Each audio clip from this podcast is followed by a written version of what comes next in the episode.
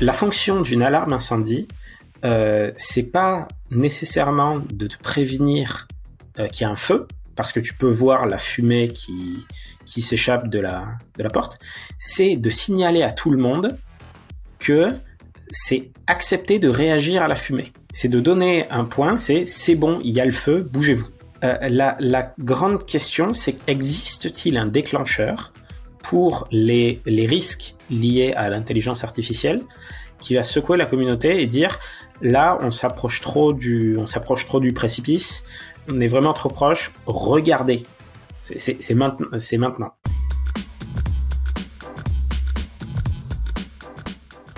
Salut à tous, ici Gaëtan des The On se retrouve pour la série de podcasts La Prospective. Cet épisode, je reçois Jérémy Perret. On va parler d'intelligence artificielle. Je sais, encore une fois, on parle de ce sujet assez souvent dans le podcast et sur les vidéos, mais il faut savoir que c'est quand même quelque chose qui me passionne, qui me fascine et qui m'inquiète beaucoup. Donc j'ai envie un petit peu d'explorer euh, avec des gens invités qui connaissent beaucoup le sujet, qui travaillent dessus, euh, à la fois en tant que chercheurs eux-mêmes en IA ou en sécurité de l'IA, mais aussi des, peut-être des philosophes, des gens euh, qui sont moins techniques mais plus euh, réflexion. je reçois Jérémy Perret, qui s'intéresse à ce sujet aussi depuis pas mal de temps maintenant, et il a acquis une, certaine expertise, on va dire, sur le sujet, puisqu'il a aussi il, fait des tentatives de vulgarisation, il a aussi euh, donc enseigné à des étudiants, le, notamment la sécurité de l'intelligence artificielle, donc euh, en anglais AI Safety. Si vous aimez ce qu'on fait, vous avez plusieurs moyens de, nous soutenir, mais le, je pense le plus facile, c'est tout simplement de partager ce podcast. Si vous aimez, euh, si vous pensez qu'il est intéressant, juste partagez-le à quelqu'un ou à plusieurs personnes, que ce soit sur les réseaux sociaux, juste à une personne que vous voilà, vous vous dites, oh tiens, j'ai écouté le podcast euh, voilà, sur l'intelligence artificielle générale avec euh, Jérémy Perret et Gaëtan. Ils ont fait une conversation sympa. Bon, vous partagez ça à, votre copain, à votre copine, euh, même peut-être une IA qui pourrait écouter ce podcast et se dire tiens tiens ils sont en train de réfléchir à comment m'arrêter. bon bref j'arrête là parce que là je pars un petit peu en cacahuète dans ce il est tard en plus il est tard donc je vous dis bon podcast surtout bon podcast. Bienvenue, bienvenue sur le, podcast de, Alors je suis avec Jérémy Perret et euh, je vais lui demander déjà de se présenter puisque finalement je ne le connais pas et donc ça va être une occasion de se, de se rencontrer hein, comme ça et puis de voir un petit peu si on a des... Enfin je pense qu'on a beaucoup de, de, choses en commun, des sujets en commun et donc euh, alors est-ce que tu peux te présenter ce que tu fais, ton parcours, etc. Bien sûr. Alors bonjour Gaëtan, moi c'est Jérémy. Euh, alors mon mes intérêts alors professionnel et aussi un petit peu personnel, tourne pas mal autour de l'intelligence artificielle. Euh, j'ai fait des études d'informatique, euh, un doctorat en intelligence artificielle, de, fait de la recherche et développement en intelligence artificielle, euh, de la recherche indépendante, de la vulgarisation et de l'enseignement également. Donc ça fait très longtemps que je m'intéresse au futur, à tout ce qui peut avoir un impact euh, sur le monde à grande échelle. Et bon, l'IA en fait partie, c'est mon avis. Et depuis 2014 à peu près, je m'intéresse au problème de l'alignement, donc on va très probablement reparler. Euh, donc sur ce qui se passe quand on essaie de créer des machines de plus en plus compétentes. Euh, spoiler, par défaut, ça tourne mal, euh, mais c'est pas forcément évident que ça que ça va mal tourner. Et mon objectif actuel, c'est de faire de la vulgarisation euh, à plein temps, euh, cette fois sur euh, le sujet en français. Et voilà, et j'ai d'autres intérêts, de l'écriture, des jeux, de l'associatif, plein, plein, plein de trucs. Ça marche. Je pense qu'on reparlera de justement tes projets vis-à-vis de la vulgarisation de l'intelligence artificielle. Euh, donc, tu dis que tu t'es intéressé sur le au sujet depuis 2014. Comment euh, quel est ton ressenti jusqu'à présent euh, de l'évolution voilà, de l'intelligence artificielle qui est passée de en 2014 Alors euh, c'est presque difficile de, se rappeler euh, l'état de la recherche et de l'état de la technologie qu'on appelle IA, avec les deep learning, machine learning, tout ça. D'ailleurs, n'hésite pas à, définir les termes si tu sens que. Hein, mais voilà, quel est un peu ton ressenti est-ce qu'on a évolué plus vite que prévu? Alors, 2014, c'est euh, où je m'intéresse spécifiquement au problème de l'alignement. Mon intérêt pour l'IA remonte à 2006. En 2014, j'avais déjà démarré ma thèse. Et même à l'époque où je découvrais la technique, euh, je suis rentré vraiment dans l'IA au moment où apparaissaient les premiers cours en ligne euh, d'apprentissage automatisé donc ceux de Andrew Eng et de Peter Norvig pour les gens qui reconnaissent ces noms, donc des, des, des poids lourds de l'IA à l'époque. donc cours qui est maintenant sur Coursera. Donc c'était un domaine vraiment peu connu euh, dans le grand public, qui était euh, euh, qui était ressorti de deux, deux périodes hivernales. En fait, on était, on est, on est, l'IA était en train de regagner ses lettres de noblesse qu'elle avait perdues des décennies plus tôt. Donc j'arrive dedans et depuis donc toute la révolution du deep learning, donc de nouvelles techniques qui sont apparues pour faire faire plus de choses aux machines, euh, ont connu leur boom pendant les années 2010. Et ça ne s'est pas arrêté. Euh, C'est-à-dire que euh, du coup, quand je parle d'intelligence artificielle, il y a toujours euh, deux, euh, deux côtés. le premier, c'est l'IA en tant que domaine scientifique.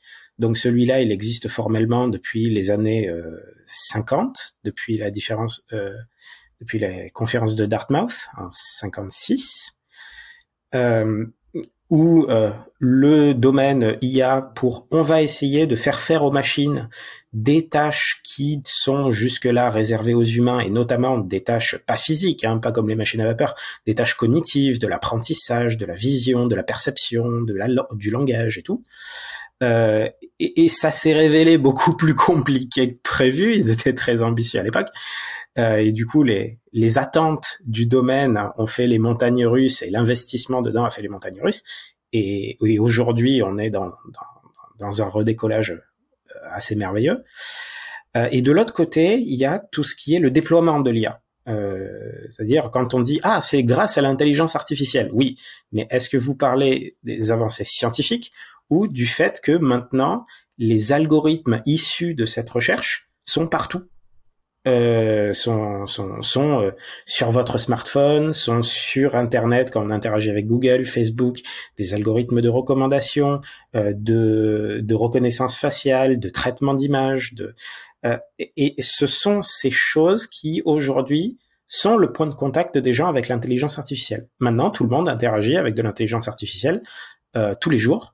C'est pas quelque chose qu'on pouvait dire il y a, il y a, il y a il y a 20 ans. À 10 ans, ça commence, 10 euh, ans, ça, à peu près, oui, maintenant, en 2012, oui, à peu près tout le monde est, Et les progrès continuent encore, en fait. C'est, c'est tout, tout ce que je vois de l'intelligence artificielle, c'est une amélioration continue et ça n'a pas de raison vraiment de s'arrêter. En tout cas, les raisons qui ont fait que ça s'arrêtait avant, par exemple le, le, le tarissement des investissements dus au fait que les applications industrielles de l'IA ne trouvaient pas, euh, euh, enfin, il n'y avait pas assez de, de profit ou de retour euh, dessus. C'est plus le cas maintenant. maintenant, l'IA, c'est vraiment un truc populaire industriellement, scientifiquement partout. donc, à moins d'un crash absolu, genre du jour au lendemain, il n'y a plus de processeur ou il y a un truc qui est complètement extérieur au domaine, qui fait que ça plante, ça va continuer. L'engouement, euh, je ne vois pas l'engouement se tarir. Donc aujourd'hui, sur les trajectoires, c'est encore les humains euh, qui euh, créent et déploient les systèmes d'intelligence artificielle. Si on a de la reconnaissance faciale dans les smartphones, c'est parce que c'est des humains qui l'ont mis là. on n'est pas encore à de la prolifération genre automatique où des systèmes automatisés vont aller déployer des choses. C'est toujours les humains qui ont le contrôle sur le physique. Et, puis côté scientifique, ben on, parle beaucoup de, de, de bancs d'essai. Euh, typiquement dans la recherche scientifique, on, pour prouver que le papier que tu essaies de publier a effectivement fait avancer la science, euh, tu vas comparer euh, sur une tâche donnée, bien mesurée et bien cadrée et tout, la performance de ton système à ce précédent. Donc tu as des bandes d'essai, tu as des trucs standards. Et le truc, c'est que, euh, c'est d'ailleurs euh, le truc qui a fait euh, détecter à tout le monde la révolution du deep learning, c'est qu'il y avait une, un banc d'essai standard en reconnaissance d'image qui s'est absolument fait exploser par de nouvelles techniques algorithmiques qui jusque-là ne marchaient pas très bien. mais mhm. plus de données, plus de mémoire, plus de calcul. Et d'un coup, on gagne 4, 5 points de, de performance, qui était, ce qui était énorme. Alors c'est très bien, mais Maintenant, les bancs d'essai, qui étaient toujours considérés comme super difficiles, bah, tombent les uns après les autres. C'est-à-dire qu'on dépasse euh, la performance humaine sur ces tâches très précises. Donc, il y a deux réactions à ça. D'un côté, ceux qui sont absolument à fond et qui disent ça y est, ça y est, les machines commencent à être plus intelligentes que les humains, et, et les autres qui disent calmez-vous, ce n'est qu'un banc d'essai, ce n'est qu'une tâche précise, ça veut juste dire que le banc d'essai précis est obsolète, que pour s'approcher de euh, quoi que vous disiez du niveau humain, va falloir juste trouver des tâches plus difficiles à donner aux machines. Mais le problème, c'est qu'elles tombent. C'est que les, on, se, on a, on a juste accéléré le, on a, on a juste accéléré le, tout le, tout le développement, et on, on rencontre les, enfin, le niveau humain, on rencontre la barrière qu'on voulait euh, dépasser de plus en plus vite avec des intervalles de plus en plus courts parce que on a des techniques qui sont, euh, on va dire, de plus en plus générales et opérationnellement, ça se voit dans le sens où on n'a pas, on n'a plus vraiment besoin de recourir à des techniques euh, spécialisées, à des, à des nouvelles astuces euh, pour euh, s'attaquer à des problèmes qui sont à l'étape au-dessus, à l'étape plus compliquée. On se rend compte juste, et ça on va, enfin, on va parler de l'échelle, qu'il suffit juste d'ajouter de la masse de données, d'ajouter de la masse de calcul, mais essentiellement de réutiliser les mêmes algos qui, qui marchaient euh, les trois ans précédents, eh ben en fait, ils vont quand même marcher pour résoudre ce problème plus compliqué. Et c'est très perturbant. C'est très très perturbant parce que le, le, le, le je, je prends à l'époque de ma thèse euh, où euh, donc c'était de 2013 à 2016 où on avait un engouement. Donc, ma spécialité, c'était le traitement du langage naturel, essayer de faire comprendre aux machines euh, le langage humain, le français, l'anglais, euh, comment les gens discutent, euh, la structure de la chose, et ainsi de suite. et on avait de nouvelles techniques des donc des réseaux de neurones, donc un type d'algorithme particulier, avec une architecture et des équations relativement compliquées. Donc tout le monde était à fond sur ça s'appelait le long short term memory. Euh, des trucs assez poussés. On, sentait que les gens avaient dû mettre plusieurs années à euh, trouver la bonne petite combinaison, ou à essayer plein de trucs. Et c'était, oh, ça, ça nous fait gagner quelques points. Cool. Et, et c'était moins lié à la masse de calcul qu'on mettait dedans que à la complexité de l'algorithme. Et maintenant, on, change complètement de, on change complètement de, de, de, de régime.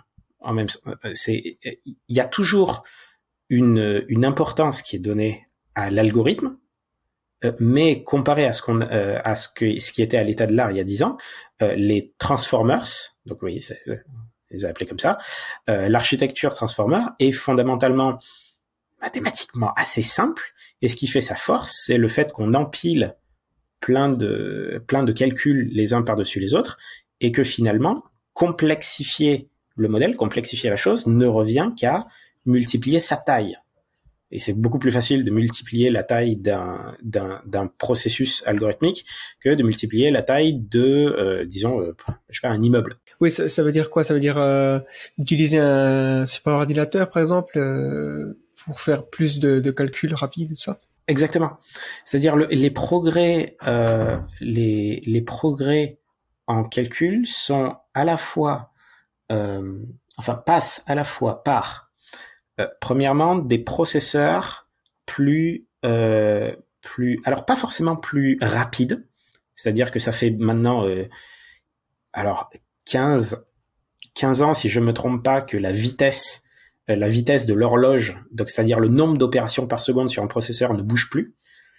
Euh, par contre, on arrive toujours à miniaturiser la chose, c'est-à-dire à mettre plus de plus de transistors euh, euh, sur le même euh, sur le même processus. Donc, on peut reparler de la loi de Moore, de dire que le nombre mhm. de processeurs sur une unité double tous les 18 mois, et et ça continuait, mais ça commence à ralentir.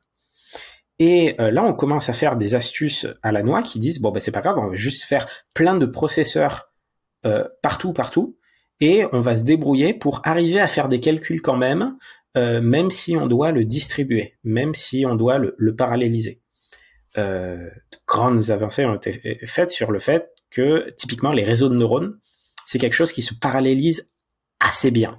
C'est assez, c'est assez pratique. On peut faire plein de calculs sur plein d'unités en parallèle. C'est très chouette. Euh, donc, plus de, plus de puissance de calcul, plus de, plus d'unités.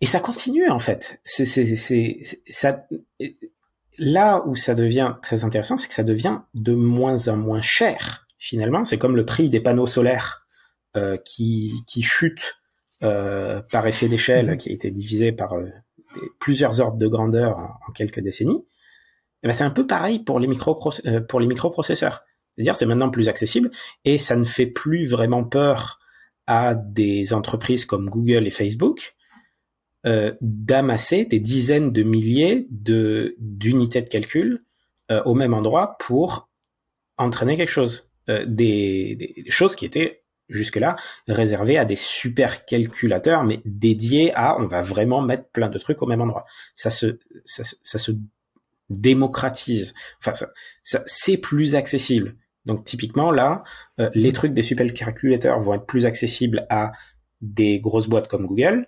Des trucs de grosses boîtes comme Google vont être accessibles à euh, des, des, des, entreprises privées qui peuvent y accéder depuis euh, une offre sur le cloud. Euh, et des trucs qui aujourd'hui, qui avant étaient uniquement en ligne réservés à des entreprises, vont être maintenant sur le smartphone de n'importe qui. Ouais. Et, même, je peux continuer, des trucs qui avant étaient sur les smartphones vont se retrouver dans euh, des interrupteurs intelligents euh, qui ont qui, qui, vont pouvoir faire plus de calculs que que qu'un ordinateur de pointe dans les années 70 t'as le même dans ton maintenant t'as le même dans ton ampoule. Euh, ça me fait penser à, je crois que c'est Kevin Kelly, le, un des fondateurs du magazine Wired, euh, qui a qui utilise une sorte de comparaison avec l'intelligence artificielle pour dire que c'est un peu comme la, première révolution industrielle où on a utilisé la vapeur et la machine pour remplacer le travail humain physique. Donc euh, par exemple, voilà, euh, on a avant il fallait tirer une pompe pour avoir de l'eau dans un puits. Hop, on injecte une machine elle le fait pour nous. Et là, la nouvelle euh, vague, c'est va dire, c'est plutôt remplacer l'intelligence, remplacer euh, des processus cognitifs humains par des processus cognitifs machines. Et donc, la pompe qui va tirer de l'eau, maintenant elle est intelligente, elle sait qu'il faut tirer de l'eau euh, à cette heure-là et pas à cette heure-là. Elle va pouvoir même te dire, voilà, fais attention, économie d'énergie. je prends l'exemple d'une pompe, à, je sais pas pourquoi, mais enfin, tu peux imaginer qu'en fait le une sorte de vague d'intelligence qui va se répandre euh, voilà euh, dans, dans, tous les murs quoi hein. c'est un peu comme l'électricité c'est devenu quelque chose de d'ubiquitous euh, je sais pas comment dire en, en anglais en français. De omniprésent d'omniprésent oui. Ouais omniprésent. On n'y pense pas quoi. T'appuies sur un, un bouton ça s'allume.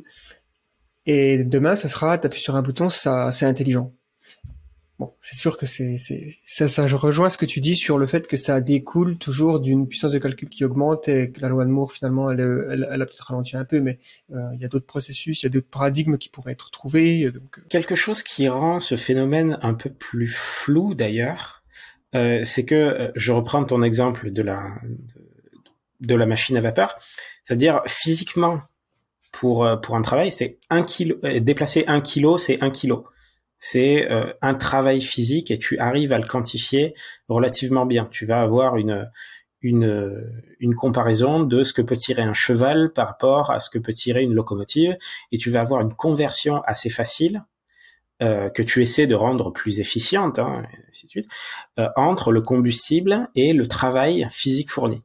Alors ça c'est cool, tu peux très bien le mesurer.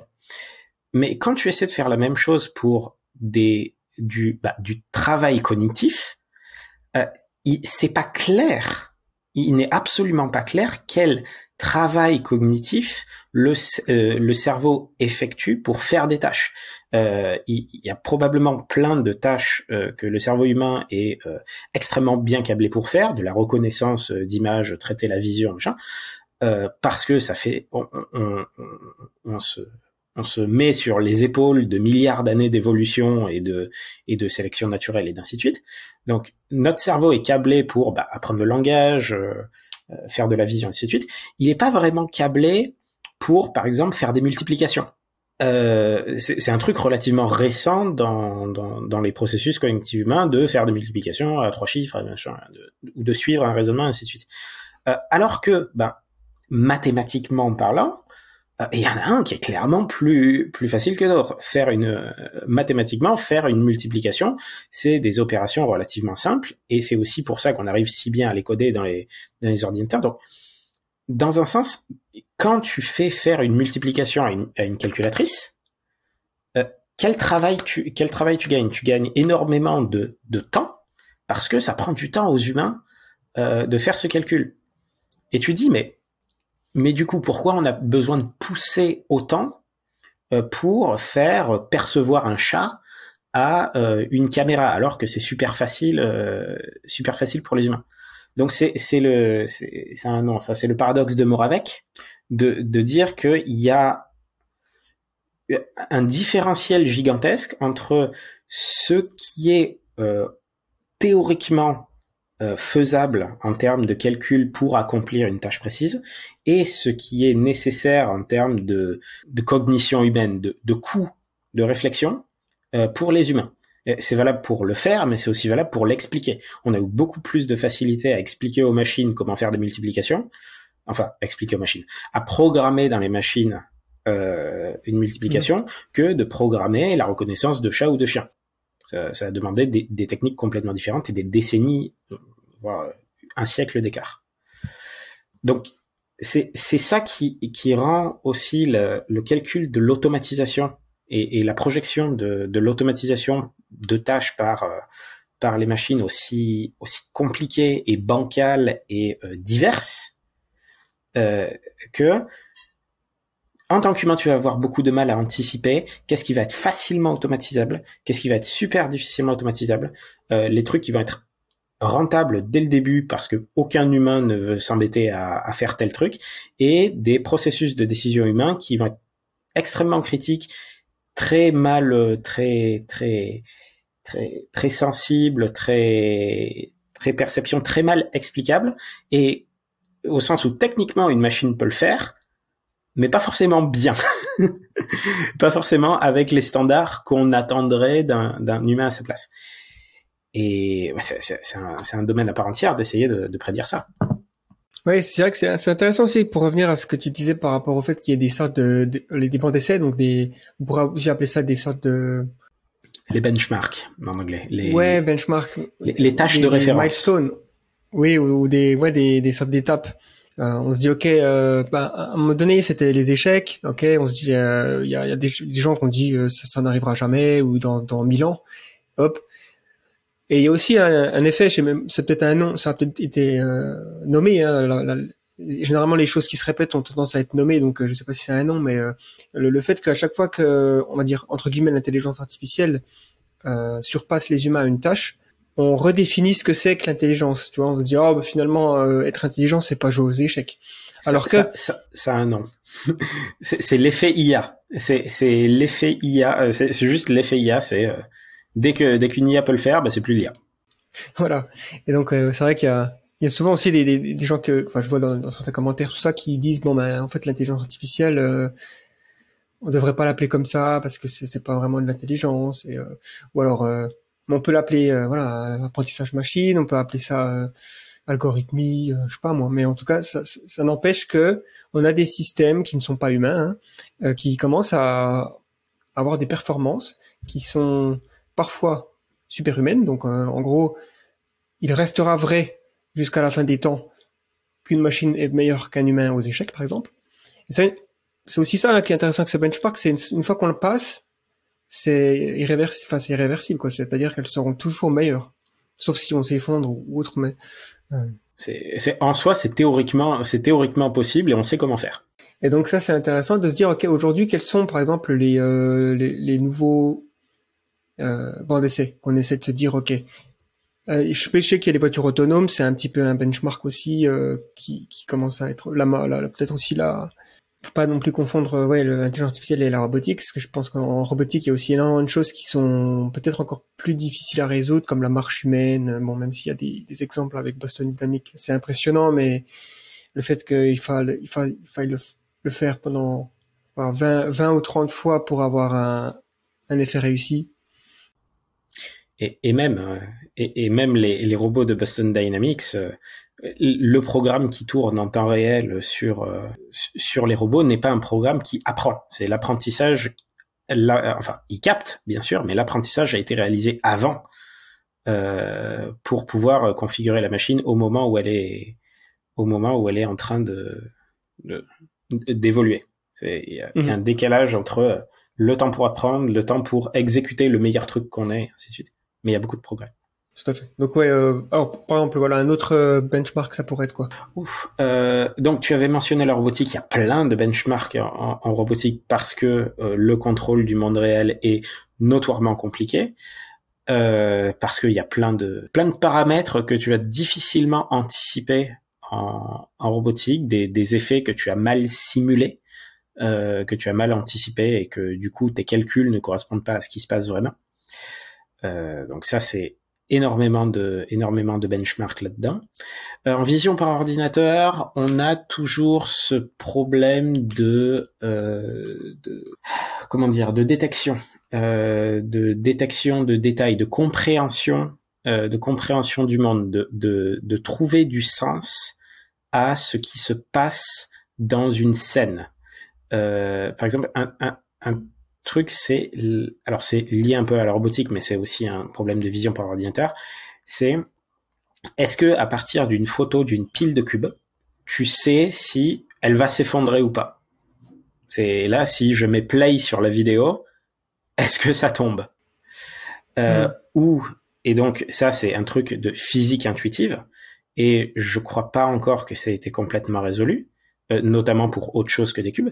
Mais tu généralises ça à ok, si tu mets play sur cette vidéo, est-ce que un humain a mal? Euh, si tu mets play sur cette vidéo, euh, de où se trouve le liquide qui est dans le verre? Donc euh, si le liquide est, si le verre est à l'endroit, bah, il sera toujours au même endroit. Euh, S'il est comme ça, bah, tu peux prédire que le liquide sera là. Et donc de décrire les conséquences de, de, de, de ce qui va arriver. D'accord, ouais, je. C'est c'est quelque chose qu'on sait encore euh, très très mal faire parce que ça demande une compréhension du monde euh, qui c'est- assez difficile de trouver. On espère hein, avoir suffisamment de données pour euh, que la machine puisse généraliser, euh, puisse puisse dire bon j'ai vu quelques exemples, c'est pas euh, ça décrit pas tout ce que j'aurais pu avoir, mais je vois l'idée, je vois comment ça marche, je vois comment le monde évolue.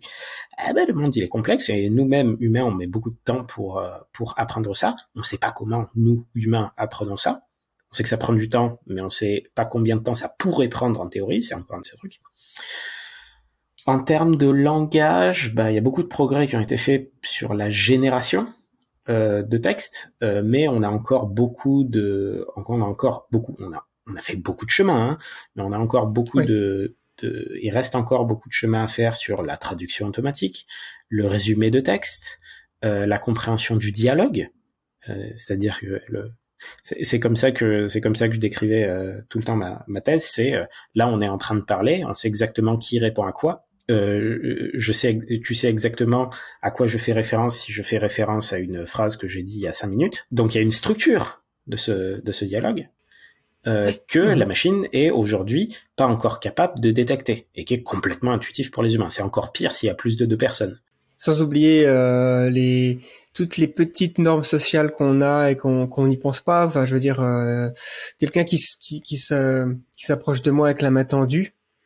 Bon ben, si cette personne, euh, je la rencontre pour la première fois, et qu'elle me dit bonjour, je sais que, alors, pré-Covid, il faut lui serrer la main. Maintenant, je suis pas trop sûr de ce qu'il faut faire, mais euh, en tout cas, ce qui est intéressant, c'est euh, effectivement, euh, je me dis, tous ces problèmes-là, ils, résultent quand même de, enfin, on pourrait dire qu'ils pourraient être résolus avec juste plein, plein, plein de données. C'est-à-dire, c'est comme tu disais, une, une, intelligence artificielle qui réfléchit, enfin, qui, qui voit des milliards et des milliards et des milliards de vidéos.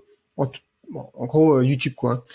AlphaZero, il me semble, quand il était capable de jouer euh, des, des milliers et des milliers de parties contre lui-même. Donc, toi, c'est des genres de choses. Nous, on a du mal à se représenter ça, mais alors, une IA, elle est capable de lire tout Internet en une heure, peut-être. Je sais pas, je dis, enfin, ça ça me paraîtrait pas. euh, Beaucoup plus. voilà. Mais en tout cas, ce que je veux dire, c'est que la différence entre ce qu'un humain peut faire et une IA peut faire, elle est, c'est, c'est des ordres de, de, de grandeur euh, différents. Donc bon, voilà, admettons on donne euh, tout YouTube à regarder à une IA. Je pense qu'elle aura quand même euh, la capacité de savoir que la neige tombe du ciel, par exemple, ou enfin, tous des petits trucs comme ça qui que tu peux commencer à te dire, ok, j'ai vu suffisamment d'exemples pour comprendre certaines choses. Maintenant, effectivement, il y aura toujours des euh, des cas, euh, c'est souvent les cas euh, un peu les edge cases, les, les cas qui sortent un peu de l'ordinaire, mais même pour les humains, hein, on a des illusions optiques.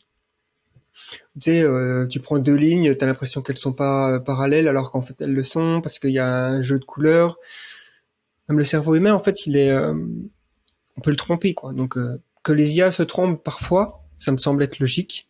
Bon, maintenant, faut pas que ça soit des erreurs qui causent des, des gros problèmes quoi. Ah. Oups. Euh, j'ai écrasé euh, un enfant sur la route parce que j'ai été euh, voilà.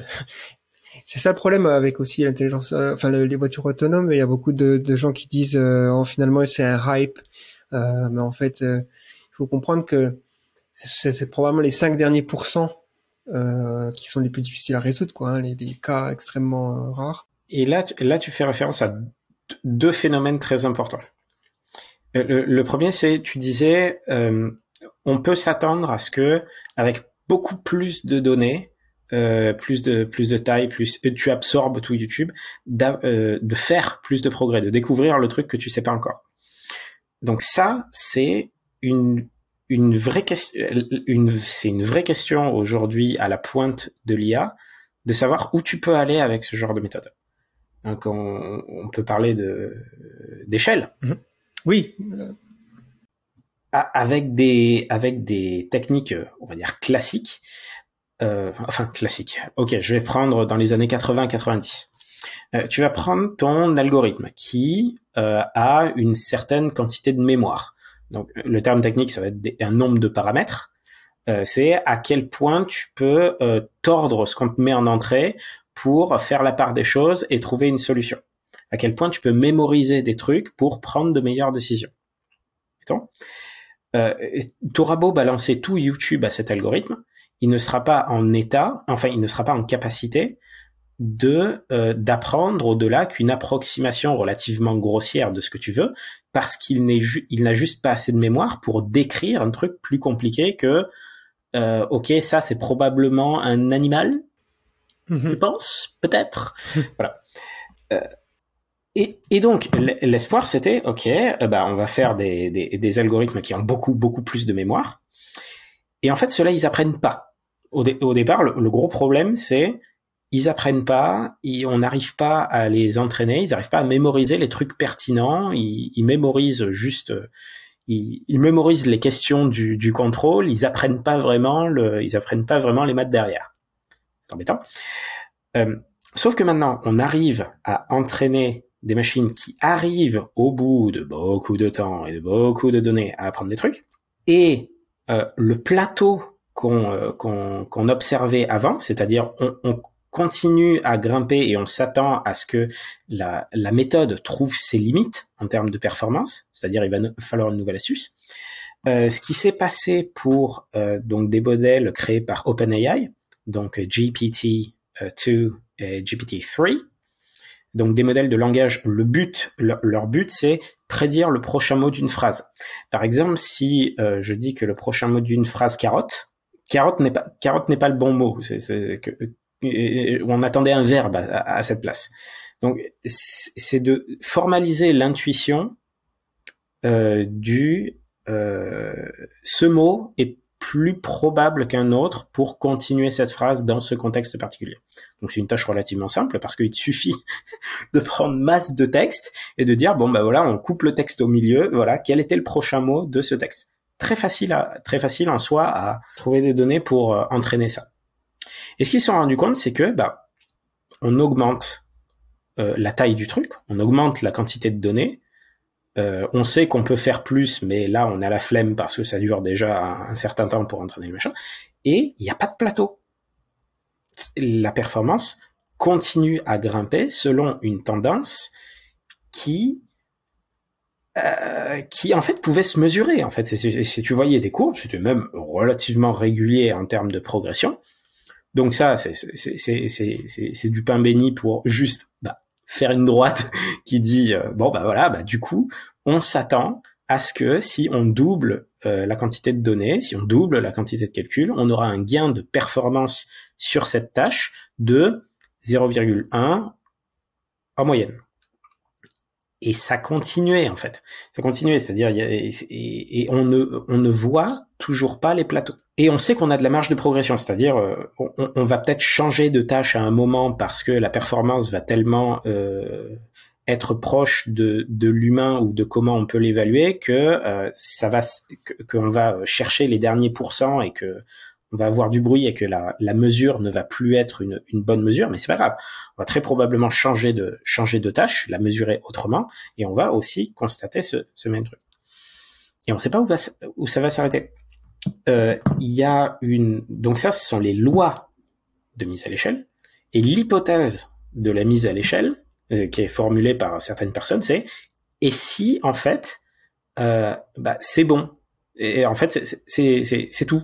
C'est on a on a trouvé essentiellement la plupart de, des, architectures qui nous permettaient de nous adapter à plein de tâches. Et en fait, bah, tout ce qui nous manque, c'est plus de données, plus d'échelle et pas forcément de nouvelles astuces pour atteindre un niveau euh, humain sur à peu près n'importe quelle tâche qu'on pourra qu'on pourra concevoir. Alors c'est compliqué parce que là on touche après à des questions de qu'est-ce que une euh, intelligence artificielle euh, qu'est-ce que un système d'intelligence artificielle aux capacités générales?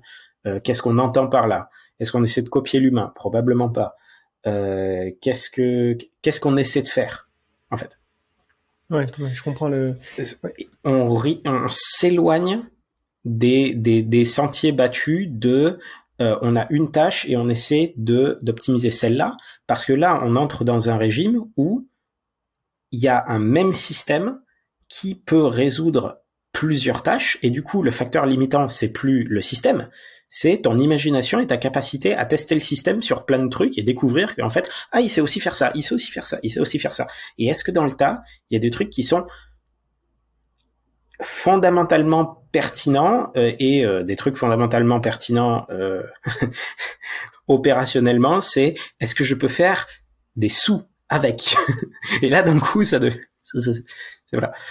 Oui, parce que c'est vrai que il y a aussi cette idée que souvent, en fait, quand on veut mesurer justement les performances d'un système, on a des voilà un système de mesure, des métriques.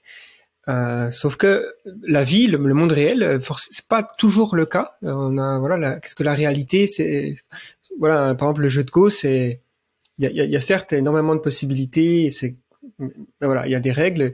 Alors que si on dit à une IA, ok, maintenant, euh, bon ben voilà, euh, va me faire des sous, va sur le, va faire du trading. Euh, on sait pas, c'est beaucoup plus difficile, je pense, à, savoir euh, quels sont les. En gros, c'est moins défini et donc c'est là où ça peut mener peut-être à des, des, des catastrophes qu'on n'avait pas prévues.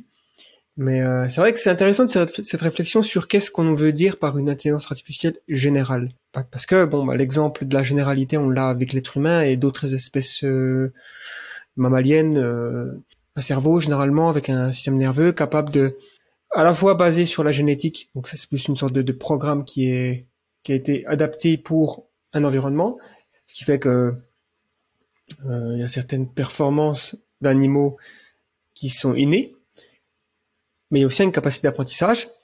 Et euh, est-ce qu'aujourd'hui on a euh, des systèmes d'intelligence artificielle qui ont qui manifestent euh, une vaste généralité ou on est encore sur ce qu'on appelle les, IA limitées narrow AI Aujourd'hui, il n'existe pas de système euh, d'intelligence artificielle qui ont un haut niveau de généralité au sens euh, humain ou même animal. Aujourd'hui. C'est-à-dire, on, sait qu'on progresse en termes de généralité parce que bah, c'est le truc que je disais tout à l'heure qu'on peut euh, balancer sur le même système des tâches de plus en plus variées. Il reste que aujourd'hui, on reste encore euh, loin, mais on ne sait pas exactement à quel point, à quelle distance on est, de dire bah maintenant euh, on va pouvoir euh, balancer à ce à ce système euh, des trucs aussi variés que conduire une voiture ou que de soulever un meuble ou que de... On sait qu'on progresse, on ne sait pas exactement à quelle vitesse on va vraiment progresser, on ne sait pas ce qui manque exactement pour arriver à un niveau de généralité humain. Et on n'a pas de raison, on n'a pas de raison. En fait, alors déjà, on n'a pas de raison de penser qu'on va arrêter de faire des progrès en IA. Ça, voilà. On sait qu'il y a de plus en plus de tâches qui vont qui, qui vont être automatisables c'est très bien, mais on euh, on, sait pas à quelle vitesse. Donc aujourd'hui, c'est extrêmement clair, on n'en est, pas encore là. Même si on a certaines tâches où il y a un niveau superhumain, que ce soit au Go, aux échecs, à plein d'endroits, euh, on n'est pas au niveau de généralité humain. Mais où est-ce qu'on met la limite aussi? Euh, Où est-ce que, à, quel moment on va considérer que ah là c'est quand même un niveau de généralité intéressant alors mon, mon j'ai deux avis, j'ai deux avis là-dessus, euh, qui est que euh, la question va d'abord se poser en termes économiques, euh, c'est-à-dire à quel moment on arrive à être suffisamment général pour dégager un bénéfice économique euh, d'un truc qui euh, un truc qui est assez assez polyvalent en fait. C'est pas là c'est c'est le niveau opérationnel, c'est la polyvalence d'un système plus général. C'est de pouvoir euh, de, de, pouvoir faire confiance, enfin non, faire confiance, de pouvoir donner à la machine des tâches extrêmement diverses sans avoir besoin d'avoir à intégrer différents systèmes spécialisés.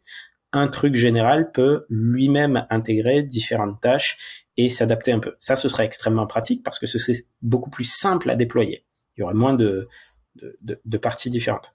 Donc, le, le gain économique de la généralité, d'une généralité accrue, euh, est à peu près évident et je pense que c'est euh, par ce euh, par ce biais, par ce biais économique, qu'on va pouvoir mesurer à quel point la généralité progresse vraiment. La deuxième chose, c'est que tester ces hypothèses, tester cette généralité plus grande et ainsi de suite, devient de plus en plus dangereux. Parce que, et c'est le, c'est, le deuxième truc auquel tu faisais référence, c'est il peut y avoir des catastrophes. Euh, et ça, c'est tout le, problème de l'alignement. C'est le truc, c'est, le truc qui m'intéresse en particulier. Euh, c'est le fait que on, on, a des systèmes qui font des choses de plus en plus euh, complexes, donc ça c'est bien. Enfin c'est bien. C'est, on essaie de, c'est un peu l'objectif. Pourquoi on a appelé au départ le domaine intelligence artificielle, même si on crée pas encore des trucs intelligents, c'est parce qu'on veut le faire. c'est, juste. c'est l'objectif. Voilà, le, domaine est nommé en fonction de l'objectif qu'on est qu'on essaie d'avoir, de d'avoir des machines qui font des trucs que nous humains on va percevoir comme intelligents. C'est mm-hmm. euh, c'est par exemple l'exemple que, que, que, je donne, c'est tu prends une, une voiture qui a un système de, de un système de, radar juste juste autour pour éviter de se prendre de se prendre des murs ou de se prendre des obstacles. Euh, et tu vas dire, tu vas avoir un vieux taco, euh, tu vas pas voir dans le rétroviseur, tu sors du supermarché, il y a un caddie euh, qui passe derrière, tu vas rentrer dans le caddie. Et là, tu vas avoir une nouvelle voiture super plus moderne qui, euh, tu dis, allez, recule, et la voiture, elle pile. Et en fait, c'est pas qu'elle marche pas, c'est juste que elle a détecté un obstacle, elle a vu plus loin, plus vite que toi, et elle s'est arrêtée. Et là, tu dis, ah, c'est quand même intelligent. C'est quand, même, bien pensé. C'est il y a, y a une notion de, il y a un système différent de toi qui a pris une décision euh, qui a de la valeur pour toi, euh, qui l'a fait de façon relativement autonome et, et, ça ça fait ça fait ça fait feu d'artifice dans la dans la tête de, de, de pas mal de gens. C'est comme c'est c'est comme ça qu'on c'est c'est la base de notre perception de l'intelligence. C'est un truc indépendant de nous qui a une agentivité qui euh, alors là je suis en train de marcher sur les philosophes mais bon voilà. Mais mais de dire on on perçoit un truc voilà les bonnes décisions sont prises de façon relativement autonome. Et on a des systèmes qui, en, qui sont dans la capacité d'en prendre de plus, de plus en plus. Le problème, c'est que ces décisions étant complexes, euh, on est, on est un, pas forcément capable de comprendre comment ces décisions sont prises. À partir de quelle perception? À quels sont les facteurs déterminants dans cette dans cette décision? les algorithmes de pointe aujourd'hui ne sont pas interprétables. C'est une masse inscrutable et inintelligible euh, de multiplication euh, matricielle et d'algèbre euh, linéaire à des échelles parfaitement voilà mmh, où on met des nombres en entrée, on met des nombres en sortie, on sait qu'on l'a entraîné vers un objectif, mais ce qu'il y a à l'intérieur, c'est une boîte noire. C'est une boîte noire. Il y a beaucoup de gens qui bossent sur le fait pour ouvrir la boîte et rendre les choses plus intelligibles, mais c'est pas c'est pas la direction dans laquelle on va en termes de performance. C'est-à-dire qu'aujourd'hui, les, les, les, on fait effectivement beaucoup de progrès en interprétabilité, mais les trucs de pointe sont de plus en plus inscrutables parce que de plus en plus euh, massifs. Bon, donc ça c'est un, un problème. On n'arrive pas à comprendre les décisions et donc du coup on peut pas vérifier que les instructions qu'on a données sont correctes. On peut pas. Euh, on, et, et, surtout, nous ne savons pas donner d'instructions claires et exhaustives. Parce que si je si je dis à mon pote, bah écoute, euh, va à la boulangerie, euh, va à la boulangerie, est là, va m'acheter du pain, c'est très bien. Si la boulangerie est fermée, l'humain à qui j'ai demandé n'a pas besoin non plus n'a pas besoin d'instructions supplémentaires pour savoir que peut-être il peut aller à une autre boulangerie. Mais en soi, il aurait très bien pu, plausiblement, revenir et dire la boulangerie est fermée. Donc je suis revenu les mains vides. Et, ça ne faisait pas partie de mon, de mon instruction. Donc suivant l'interprétation que tu peux faire, tu peux avoir des, des, des conséquences diamétralement opposées, parce que soit euh, je suis allé chercher du pain parce que j'ai compris que l'objectif c'était pas d'aller à cette boulangerie, c'était d'aller chercher du pain.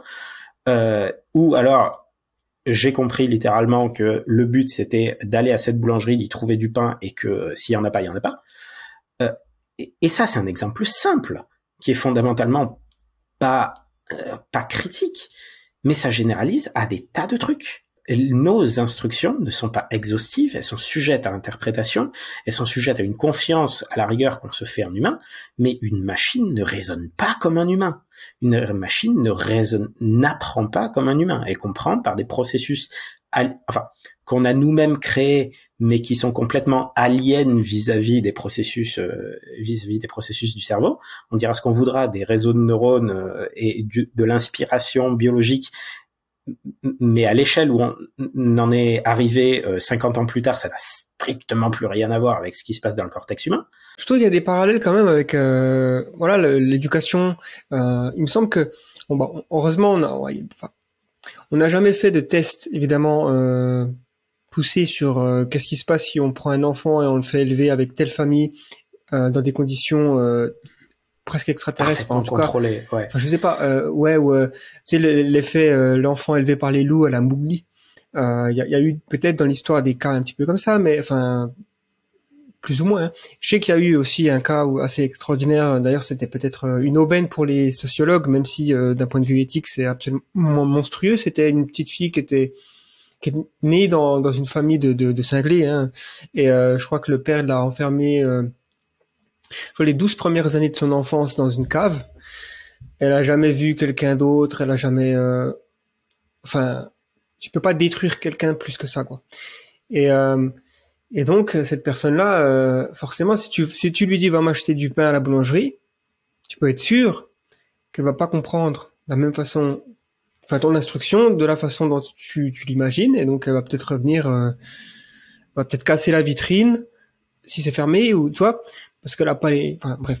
C'est un exemple de euh, peut-être que le enfin il y a certainement des gens qui travaillent là-dessus mais l'intelligence artificielle euh, pourrait être euh, éduqué comme si c'était un enfant et on lui donnerait euh, voilà des, des, des instructions euh, comme si c'était un enfant alors si si seulement si, si seulement parce que ce serait beaucoup plus simple. Le problème c'est que tous les humains sont les humains sont beaucoup beaucoup, beaucoup plus similaires entre eux qu'on ne le pense.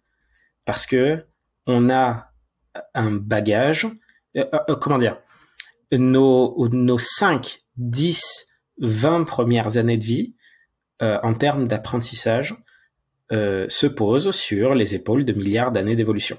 Notre cerveau est pré-câblé pour un tas de trucs. Euh, c'est ce qui fait d'ailleurs que on peut apprendre euh, des langages humains et que techniquement un bébé humain pourrait apprendre n'importe quel langage pour peu que on, on, on l'éduque dans un environnement qui parle cette langue, mais on pourrait pas euh, l'éduquer à euh, à comprendre des euh, du code Morse. Euh, tu vas pas apprendre le langage humain avec du code Morse ou apprendre les. La culture humaine reflète l'organisation du cerveau humain. Les deux sont complémentaires. Il y a strict, il y a aucune raison, architecturalement parlant, que une machine conçu sur un, sur un, sur un patron complètement différent au niveau cognitif puisse être éduqué de la même façon qu'un humain. Tout, tout le, un, des plus grands problèmes de l'intelligence artificielle, c'est euh, justement de pouvoir exprimer les volontés humaines, les méthodes humaines, ce qu'on veut, à des machines qui parlent un langage complètement différent, qui marchent sur un truc complètement différent. Et de dire bon bah en fait euh, par exemple euh, c'est je, suis pas sûr que cet exemple soit apocryphe ou pas mais il est marrant donc je vais le donner quand même. Euh, qui était on donc euh, l'armée américaine avait chargé des gens de reconnaître des photos pour savoir s'il y avait un tank ou non dans cette image de forêt en entraînant la machine la machine à l'entraînement a des a des a des, des résultats super, 100% de 100% de machin. Et une fois déployé, euh, bah c'est 50-50. C'est elle fait pas elle fait pas mieux qu'un jet de qu'un jet de pièces. Parce que euh, par hasard, toutes les photos de tank avaient été prises le même jour avec un certain éclairage et toutes les photos de forêt avaient été prises un autre jour où il y avait genre des nuages. Et donc, on a appris un classeur glorifié de est-ce qu'il y a des nuages ou pas Est-ce que l'exposition de la, est-ce que l'exposition de la photo est bonne ou pas Et, c'est des erreurs basiques qui se répètent absolument tout le temps.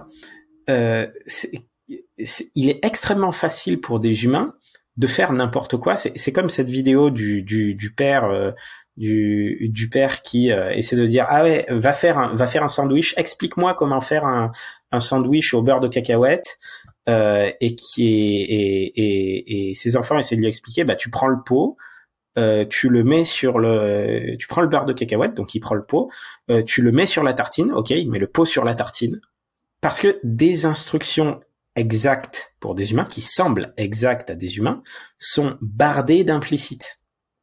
Et on a à la fois ce problème de euh, même quand on sait exactement, euh, même quand on arrive exactement à trouver ce qui manque, euh, de l'expliquer à la machine, c'est pas simple parce que les concepts humains sont complètement abscons pour la machine. Vers quoi tu pointes? C'est quoi le nombre qui correspond à Qu'est-ce que c'est le nombre qui correspond à euh, euh, bien calé? C'est quoi bien calé? Euh, C'est quoi le nombre qui correspond à j'ai mal? Il y a un nombre? S'il n'y a pas de nombre, je sais pas faire va falloir m'expliquer. Hein. Il y a, il y, a, il y a autant de nombres qu'il y a d'humains, quoi. C'est, ce qu'on a tous euh, plus ou moins aussi des. Si tu demandes, d'ailleurs, je crois qu'il y avait. Euh... Enfin, j'ai lu ça quelque part. Si tu demandes à quelqu'un, il y a peut-être eu des tests qui ont été faits, des tests un peu d'études sociologiques sur euh, qu'est-ce qui considère, qu'est-ce qui est considéré comme quelque chose de très probable. Et des gens disent, oh, bah, c'est 98% euh, de probabilité, c'est très probable. Et il y en a d'autres, c'est bah, tout ce qui est au-dessus de 50%, c'est probable. Bah oui, mais quand même. Enfin, il y a, y a, une énorme différence. Euh, et donc, euh, le, langage en fait humain est en soi quelque chose d'extrêmement imprécis qui laisse forcément laisser passer des, des incertitudes. Et euh... D'ailleurs, euh, petit, petite expérience que vous pouvez faire à la maison, c'est aller demander euh, dans un dans un dans un cocktail, c'est pourquoi euh, pour pour toi c'est à partir de combien une probabilité non négligeable? et vas-y, et, note, et dis, et tu vas avoir de, de, de, de 5 à 30%, à 50%, de tout. Toutes les modalités vont être, c'est, c'est, de tout. À partir de là, comment, comment tu fais? Alors, là, on s'amuse un peu avec les, avec les, avec les tanks, mais, mais on en revient aux responsabilités. C'est-à-dire que l'intelligence artificielle prolifère enfin prolifère, on fait proliférer des systèmes d'intelligence artificielle et il y a une possibilité que on donne la responsabilité à des systèmes automatisés d'avoir un impact sur le monde qui peut causer des catastrophes. Parce que nous, humains, avec nos, nos petites décisions et notre corps qui ne peut pas finalement faire grand chose en fait. C'est on s'appuie beaucoup sur notre technologie, sur euh, sur euh, la culture autour de nous pour faire des trucs.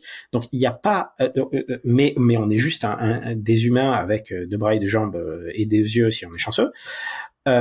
finalement, notre corps, nous avec nos petits, notre cube, notre cube de matière grise, on fait pas grand chose. Donc il n'y a pas de comment dire il n'y a pas d'objection physique à ce que une machine qui a des, des, des, moteurs puisse faire essentiellement la même chose que nous en termes d'action, en termes de, on peut taper sur un clavier, on peut euh, envoyer des messages sur Internet, ça une machine sait bien faire, c'est très bien faire. Euh, il n'y a pas de raison pour qu'une machine soit moins capable que nous d'interagir avec le monde. C'est pas d'être assez intelligent pour euh, pour pour le faire intelligemment, hein. pardon, pléonasme. C'est pas assez intelligent pour euh, arriver à certains objectifs, mais à minima d'interagir avec le monde.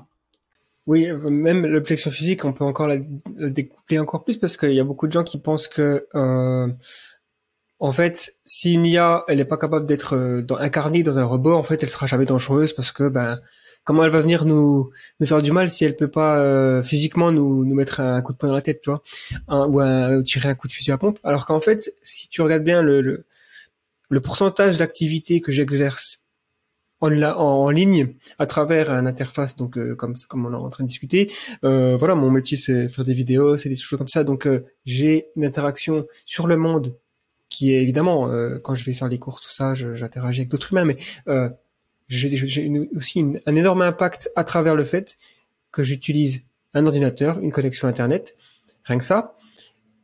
Ça, par contre, c'est évident, évident que une IA euh, avec suffisamment euh, de, capacité cognitive, elle peut faire plein de choses euh, rien qu'avec ça. Elle n'a pas besoin d'être incarnée et de prendre contrôle des robots. Et puis, et puis avec un compte, avec un compte en banque, avec un compte en banque et une adresse email et un petit peu de puissance de calcul, on peut très bien engager des humains pour faire des trucs, pour de l'argent, simplement. C'est euh, euh, une une IA qui une IA qui est sur Internet n'a finalement pas vraiment besoin de bras. Il y en a il y en a des milliards sur Terre.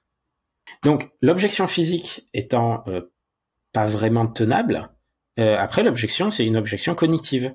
C'est est-ce que pour réaliser la tâche du jour, est-ce que des plans qui ont un impact majeur sur le monde vont pouvoir être considérés par euh, une IA suffisamment puissante Parce qu'une IA suffisamment puissante va dire bon bah ok, euh, on m'a demandé de d'optimiser le l'objectif abstrait de prévoir la météo. c'est très facile de prévoir la météo quand on contrôle la météo. Euh, donc, il existe des technologies qui permettent de, de, de contrôler les météos. Bon, qu'est-ce qui empêche euh, un plan ambitieux et à l'échelle euh, industrielle de prendre le contrôle de la météo Aujourd'hui, c'est principalement parce que ça coûte trop cher et que les humains préfèrent faire autre chose. Mais, mais si on a l'objectif de, de, de, prévoir de, de, prévoir la chose, la volonté politique, on n'a pas besoin. Hein, c'est dans le c'est dans le programme. C'est le but.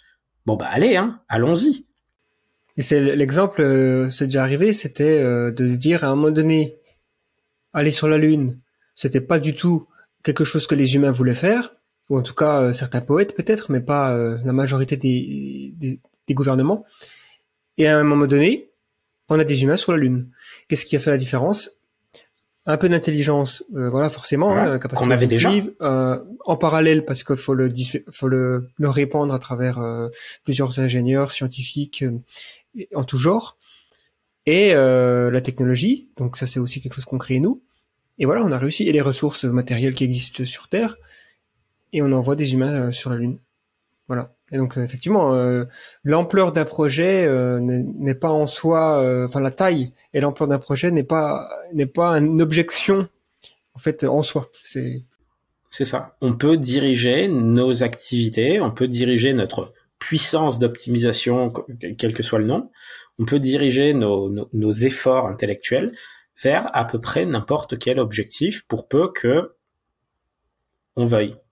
C'est aussi l'objection standard, c'est la, la, la, thèse de l'orthogonalité euh, qui revient fréquemment euh, pour, pour, dire, bah oui, techniquement il n'y a pas il n'y a pas forcément de, de raison que en étant plus euh, plus plus évolué, intelligent, machin, bidule, tout, ce que tu veux, que on fasse forcément euh, un truc précis.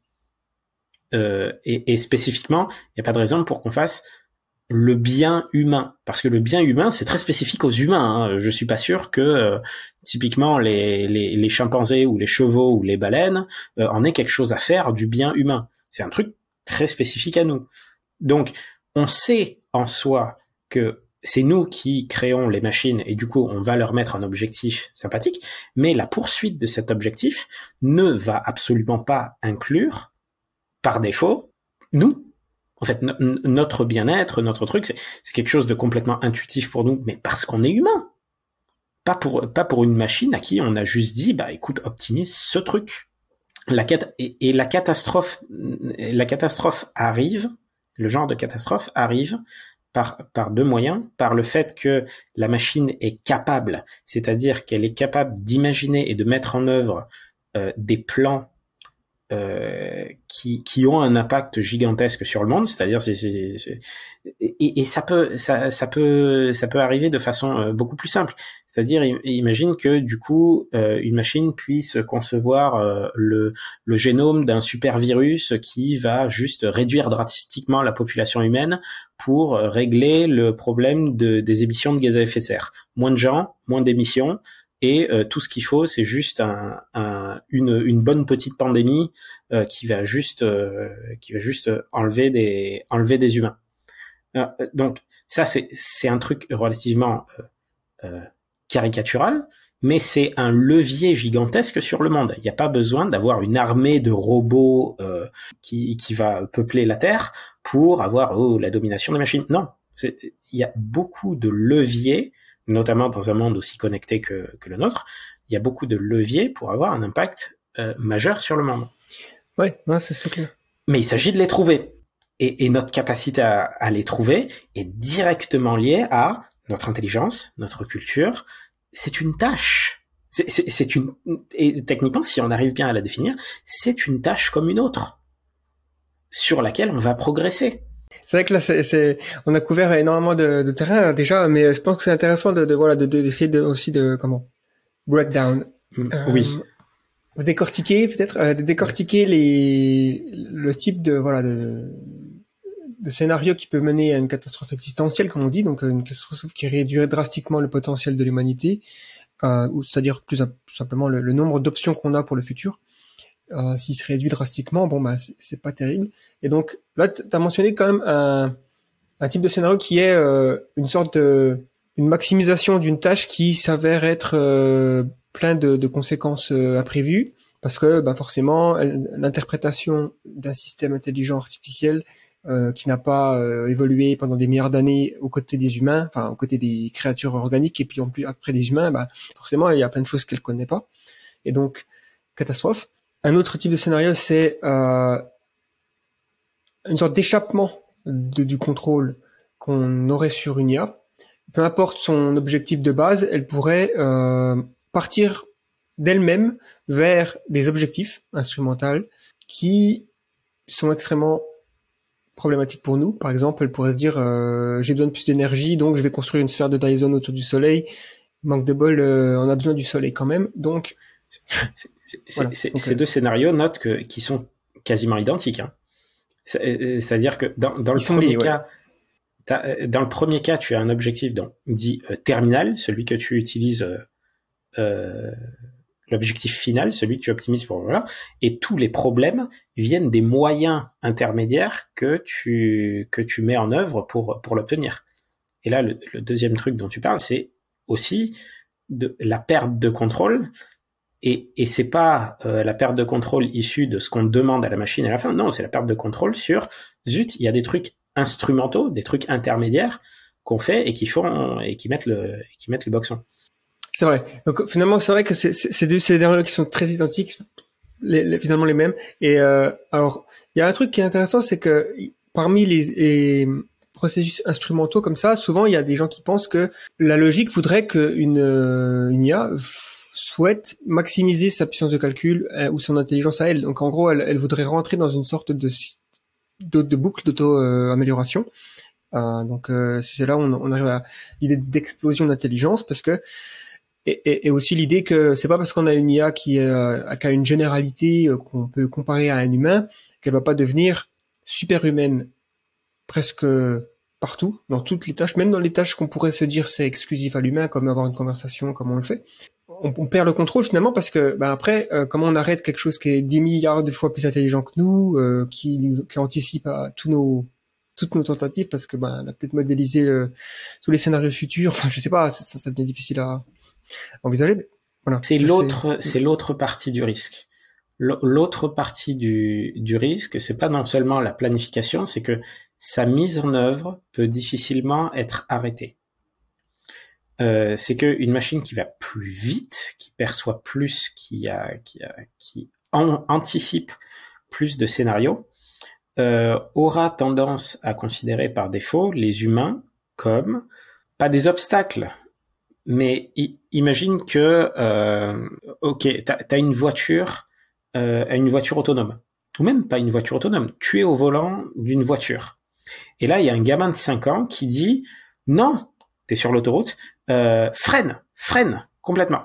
Euh, tu as, euh, par, au départ, tu as écouté le gamin de 5 ans qui voulait aller au parc d'attractions.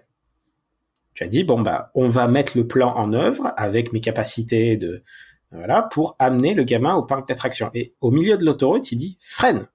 La question, la question, c'est est-ce que tu vas considérer ça comme un obstacle? Donc oui, tu vas outrepasser la euh, commande du, outrepasser la commande du gamin, parce qu'au départ tu voulais, parce que euh, les futurs qui découlent de, euh, de de cette commande humaine, qui n'est pas ta commande initiale, euh, eh ben, sont ceux dans lesquels tu n'accomplis pas ton objectif. C'est si toi ton objectif en tant que euh, en tant que euh, robot, c'est de gagner le tournoi d'échecs dans six mois, euh, toute personne qui va essayer de te démanteler ou de t'inspecter ou de te faire changer d'objectif euh, est un obstacle. C'est quelque chose qui si tu te laisses faire, tu n'accomplis pas l'objectif pour lequel tu, as été conçu.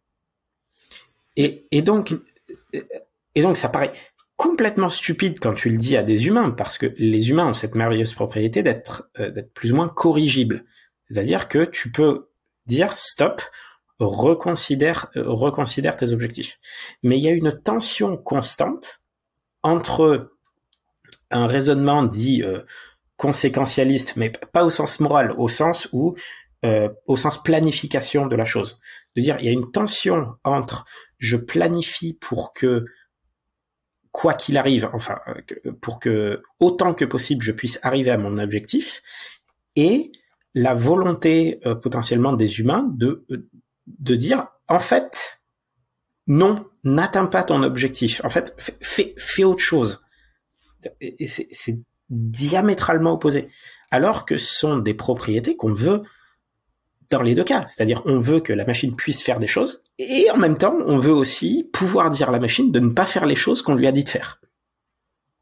Terrible. Sur, sur un plan purement théorique, c'est absolument terrible, et ça, et c'est ultra mignon, euh, c'est ultra mignon aujourd'hui, parce que les circuits, euh, parce que les circuits euh, qui vont d'un côté, ça va être, euh, par exemple, tu prends un robot industriel, les circuits qui permettent de faire la première partie, c'est euh, le programme qui décide exactement où il va, euh, où il va, où il va bouger, et la partie corrigibilité, c'est le gros bouton rouge.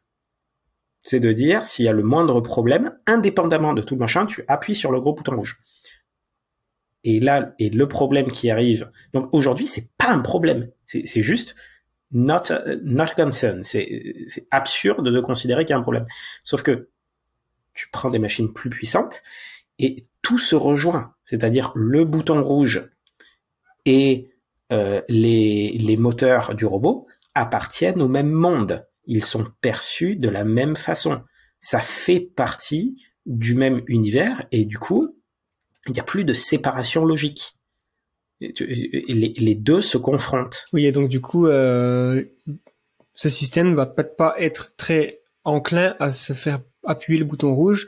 Tout comme Exactement. moi personnellement, mon bouton rouge, euh, j'ai tendance à pas vouloir qu'on l'appuie dessus. Euh, entre guillemets, c'est métaphorique évidemment, parce que ça voudrait dire m'éteindre, Autre- autrement dire euh, me, me, me tuer.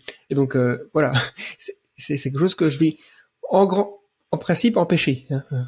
Mmh, mmh. Tu as un instinct d'autopréservation parce que, Très fort, ouais. entre autres, ça va t'empêcher d'accomplir tes objectifs. Parce que j'ai déjà entendu aussi par- parler de certaines approches qui seraient justement, et je crois que c'est Stuart Russell qui, qui met en avant ça, donc un, un des chercheurs en, en AI safety très euh, populaire, qui dit ok peut-être qu'il faudrait essayer de justement de rendre les objectifs qui est une, euh, une incertitude pour l'IA en fait à chaque fois qu'elle se dise est-ce que vous êtes sûr qu'elle revienne à chaque fois vers l'humain ou euh, dans ses pas qu'elle soit lâchée qu'on lui dit ok rendez-vous dans 10 ans quand tu auras ré- réussi ton objectif ou dans un an ou dans, six mois ou dans deux ans peu importe.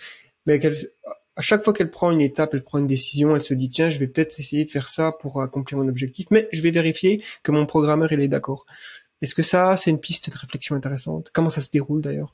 Alors, euh, alors c'est donc Stuart Russell qui, au départ, euh, le co-auteur du manuel euh, standard avec Peter Norvig, donc euh, Artificial Intelligence Modern Approach, que tous les étudiants en, IA euh, ont dans leur euh, bibliothèque.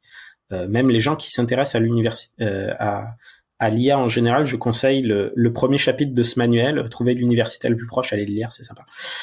Je crois qu'il est même en ligne. Bon, peu importe.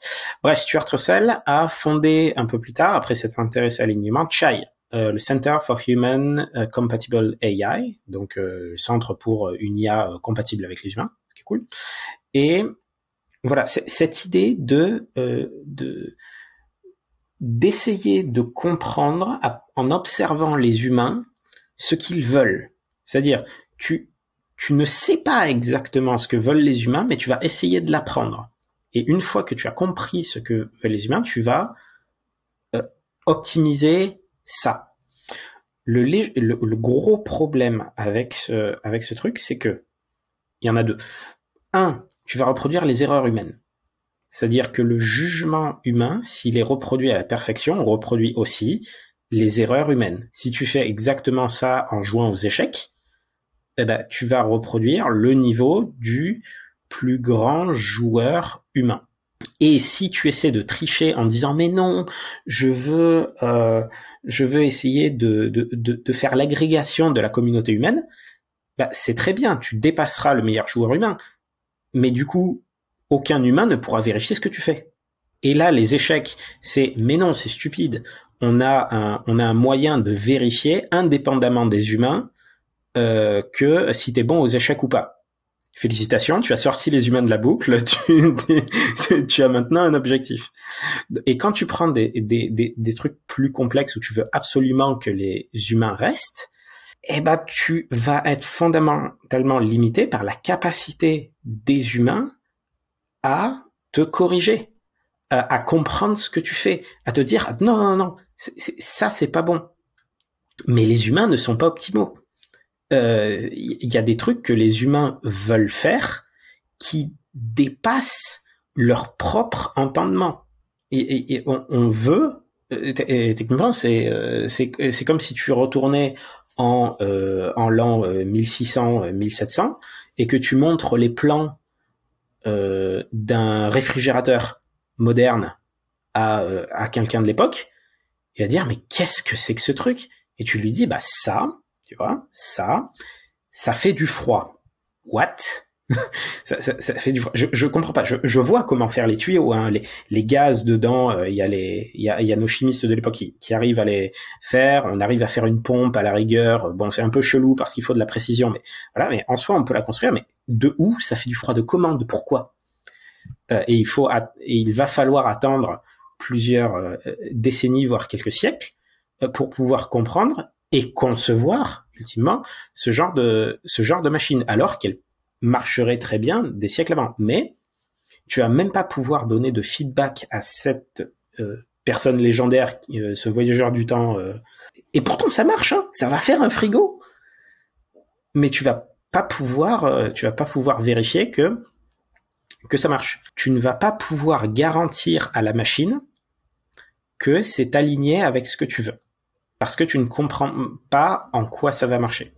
Alors que c'est un peu tout le principe du, de, du, du inverse reinforcement learning, le, de, du, du fait de pouvoir apprendre à la machine ce que tu veux parce que tu ne le sais pas toi-même et parce que tu ne sais pas comment le plan qu'on te propose va marcher. Donc, c'est beau, c'est sympa d'avoir de l'incertitude.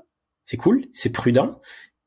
Mais soit tu limites l'utilité de ton système en le bornant à ce que tu peux comprendre, soit tu prends des risques. Et, et, tu retournes sur le, et tu sur le problème original de comment tu fais pour être sûr. Tu sais pas. Est-ce qu'il y a d'autres approches que tu as vu passer, euh, qui sont proposées par des chercheurs en AI safety aujourd'hui, en sécurité de l'IA, qui sont euh, qui ont la, voilà, un potentiel. Je sais que Stuart Armstrong, il a lancé une nouvelle boîte euh, travaille au Future Humanity Institute. Là, il a lancé un autre truc, je sais plus comment ça s'appelle. euh, Euh, sur Armstrong, il est, il est pas anthropique? Non. Non, il a présenté. Euh... Ouais, j'ai vu un podcast où il a présenté un petit peu ses, dernières euh, idées et voilà, c'était un petit peu l'idée là de Stuart Russell, c'est-à-dire d'avoir un système, si je me trompe pas, je vais peut-être pas trop m'éterniser sur ça parce que finalement j'ai pas trop regardé ce qu'il faisait, donc je vais certainement dire des bêtises. Bon, en tout cas, pour ceux qui sont intéressés, je mettrai peut-être le dans la description, mais euh, en, en, en, en- gros, euh, oui, euh, qu'est-ce qui est aujourd'hui le les chemins les plus, on va dire, prometteurs pour aligner les intelligences artificielles générales et superhumaines? Au- Aujourd'hui, le niveau de prometteur est terriblement bas. Euh, je, je, je suis personnellement pas, pas, pas satisfait par... euh, enfin, personne n'est à peu près satisfait des avancées qu'on fait en alignement parce qu'il n'y en a pas assez. Euh, alors, très bref parenthèse sur le nombre de gens qui bossent là-dessus. Euh, Aujourd'hui, il doit y avoir un équivalent de... En 2014, quand je suis entré dans le domaine, il y avait 10 personnes au monde qui bossaient à temps plein dessus, ou en équivalent temps plein. Euh, C'était en 2014. Aujourd'hui, on doit en être à 300 personnes à tout péter. Comparé à plusieurs dizaines, voire centaines de milliers de personnes qui bossent pour faire que les machines soient de plus en plus capables. Et euh, définitivement plus de, de 300 qui sont dans les labos de pointe euh, chez Google, Facebook et ainsi de suite, et qui, et qui font... euh, parce que tu pourrais dire, OK, il y a, il y a 10 000 personnes, mais ils font des, de, de l'adaptation d'IA dans des boîtes qui sont pas très ambitieuses, machin. Bon, même en excluant tous ces gens qui sont euh, pas à l'état de l'art, il y a quand même la recherche en IA de pointe, il y a plusieurs milliers de personnes au minimum. Donc Oui. avec avec de beaucoup plus grandes ressources derrière. Donc le- domaine de la sûreté et de l'alignement de l'IA est constamment en train d'essayer d'aller plus vite que euh, des gens qui sont 5, 10, 15 fois je, je suis off par un, je suis j'ai un facteur 10 en d'aller plus vite que des gens qui ont beaucoup plus de ressources que nous. Donc ça, nous embête un peu parce que et c'est pour ça qu'on essaie essaie de parler de ces problèmes de, de sûreté là, c'est qu'on a désespérément besoin euh, d'avoir plus de recherche en alignement parce qu'aujourd'hui euh, les euh, les trucs les plus prometteurs sont toujours embryonnaires. C'est par exemple les trucs le plus prometteurs il y a 5 ou 6 ans, c'était justement l'approche de Stuart Russell. Euh, c'était un nouveau truc. Euh, ça, ça, ça, ça, démarrait bien. On a fait des expériences, on a fait des trucs. On s'est rendu compte que oui, mais si tu dépasses un certain niveau, tu commences à faire, si tu dépasses un certain niveau de fidélité, tu commences à faire n'importe quoi. On met en évidence des phénomènes où euh, où tu essaies d'appuyer très fort sur euh, essaie de c'est c'est comme l'expérience d'OpenAI où euh, tu as des petits agents qui jouent à cache-cache euh, et, ou non qui jouent à hide and seek mais oui à cache-cache Cache-cache, et. Voilà. Et au bout de et au bout de suffisamment d'itérations, euh, les agents commencent à euh, à utiliser les failles de la simulation physique pour passer pour sauter euh, par dessus des murs par dessus lesquels ils sont pas censés euh, euh, ils sont pas censés sauter. À ce moment-là, ils ont ils ont arrêté le ils ont c'est bon, on a on a montré ce qu'on voulait montrer, on, arrête le truc. Euh, c'est donc aujourd'hui il n'y a pas d'approche il y, a plein d'approches sympas.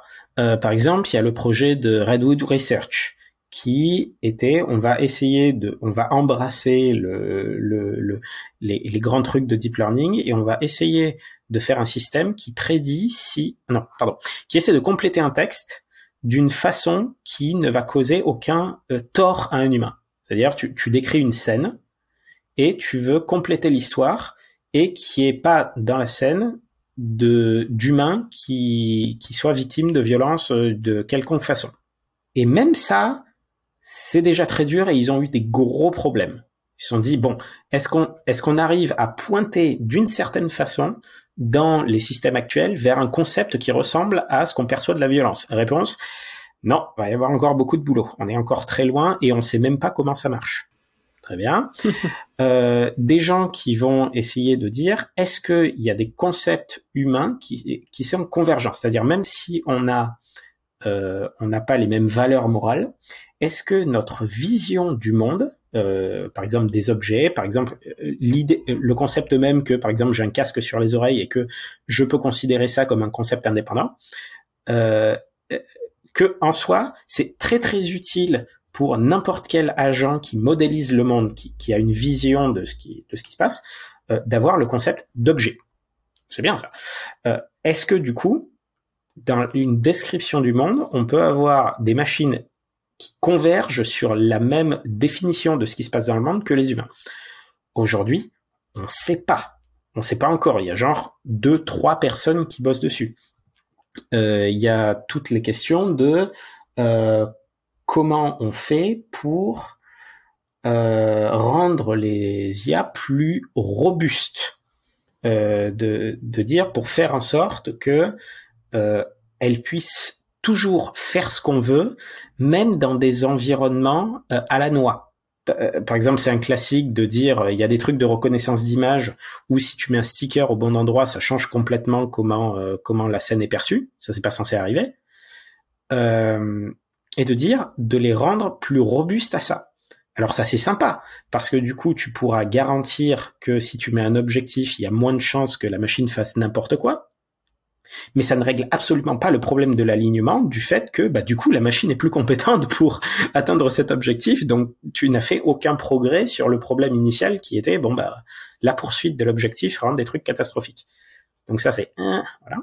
Plein de plein de trucs euh, assez plein de trucs conceptuels pour essayer de dire bon alors du coup euh, est-ce que euh, la tension alors la tension dont je t'ai dont je t'ai parlé entre euh, entre conséquentialisme et corrigibilité c'est quelque chose qui a fait euh, c'est un truc fondamental qui apparaît fondamental qui a été formalisé enfin formalisé qui, a été vraiment mis voilà pendant les deux dernières années. C'est-à-dire c'est quelque chose qu'on a fini par comprendre comme étant euh, qu'on n'allait pas pouvoir réconcilier les deux relativement récemment. Et il y a, y a une, toujours dans, dans l'alignement et la sûreté tellement peu tellement peu de gens qui peuvent y passer qui peuvent y passer vraiment du temps que on, est euh, le, euh, a des gens qui on, considère le domaine comme pré-paradigmatique. Euh, dans le sens, il, euh, tu peux pas avoir un département euh, d'alignement dans une université. T'as pas de manuel, t'as pas d'étudiants, euh, t'as as des introductions au sujet, t'as plein de, tu peux explorer les papiers, tous les concepts fondamentaux sur pourquoi pourquoi il y a un problème, ce qu'on a tenté, ce qui a échoué, ce qui a, tu, tu peux faire un curriculum, il existe. Euh, je, je l'ai, j'en ai animé un euh, pas plus tard que, que l'année dernière où euh, tu apprenais à des gens, voilà, voilà l'alignement, voilà les approches, voilà ce qu'on a tenté et voilà ce qu'on peut tenter ensuite. Mais c'est pas formalisé au sens où, par exemple, l'apprentissage automatisé, tu vas avoir des cours, bah, tu dis, bon, bah, ça, ça marche, voilà une régression linéaire, voilà un réseau de neurones, ça marche, paf, paf, et tu peux faire de l'ingénierie derrière. là, on est encore à un niveau où on galère. c'est terrible. C'est plus on avance, plus on se dit, mais purée, il y a aucune raison que ça ne tourne pas mal. On, est à peu près sûr que ça va que ça va mal tourner parce que toutes les objections qu'on arrive à trouver sur maintenant ça va bien se passer ben, ne tiennent pas et il y en a même qui ne tiennent pas au sens euh, le jour, euh, le, enfin le mois suivant, il y a un, il y a un nouveau euh, modèle qui explose, euh, qui explose un truc qu'on espérait vraiment que ce soit vrai, et en fait c'est faux. Euh, par exemple, le, le, le principe d'échelle, c'est de dire est-ce que ça va s'arrêter, ça va s'arrêter, ça va à plateau, ça ne plateau pas, ça ne plateau pas, ça continue. Les pronostics de d'arrivée euh, de, du niveau dangereux euh, ont été reculés de quelques années euh, rien qu'à la rien qu'à l'annonce de typiquement euh, GPT-3. Oui, oui, oui. Et voilà. Donc le, le, le, le, domaine est collectivement en mode on va faire le maximum, mais on n'est pas tranquille. on est vraiment pas tranquille. C'est un petit peu comme essayer de d'inventer un extincteur euh, au milieu d'un incendie, enfin, ou, ou, ou, juste avant quoi. On voit une étincelle et on voit la ficelle, qui mène à la dynamite. Et, là, il y a quelqu'un qui dit, ce serait bien qu'on invente euh, un extincteur. Euh, ah, ce, serait, ce, serait, pas mal, oui. Ça n'a pas encore pété, mais on n'a pas de raison. on voit pas de raison pour que ça pète pas. Justement, parlons d'un petit peu de, de, de, chronologie, de pronostic sur euh, euh, donc du coup, cet événement hein, qu'on pourrait qualifier de voilà euh, l'arrivée d'une intelligence artificielle générale, d'une intelligence artificielle transformative, quelque chose qui a vraiment, euh, on va dire, change de paradigme où on passe vraiment d'un système qui peut apprendre à faire plein de choses. Tu as mentionné que les, les dates ont été un peu reculées avec l'avancée de GPT-3, peut-être aussi l'avancée de bah, ce qui a suivi avec DALI, euh, les, les, les, systèmes d'IA générative aujourd'hui qui sont en fait presque toutes les semaines quelque chose que je pensais impossible. Euh, je le vois arriver sur une vidéo euh, YouTube euh, qui explique que ça y est, les, chercheurs on vient de publier un papier qui montre que Nvidia a fait ça, que toi, surtout dans le domaine là, un truc tout simple, hein, c'est une petite anecdote, mais je, je, faisais partie de ceux qui pensaient que dans les films de science-fiction, quand un voilà un technicien informaticien par exemple dans le futur, euh, t'as souvent un agent de police qui arrive et qui fait oh, tu peux me zoomer sur cette image et agrandir et euh, le mec il clique, il fait trois clics et ça se coup ça dépixelise comme par magie et tu vois l'identifier l'identité du tueur. Et ben voilà, on, est capable de le faire aujourd'hui. Ça, j'ai vu ça récemment. Les, le resizing, tu peux prendre un, un timbre poste et en faire une image 4K et c'est bluffant, c'est juste bluffant. Très, très légère parenthèse sur ce sujet. Tu es capable de générer, euh, de, de générer une image réaliste à partir de, de, de, pixels à peu près, t'es pas capable de créer de l'information à partir de rien.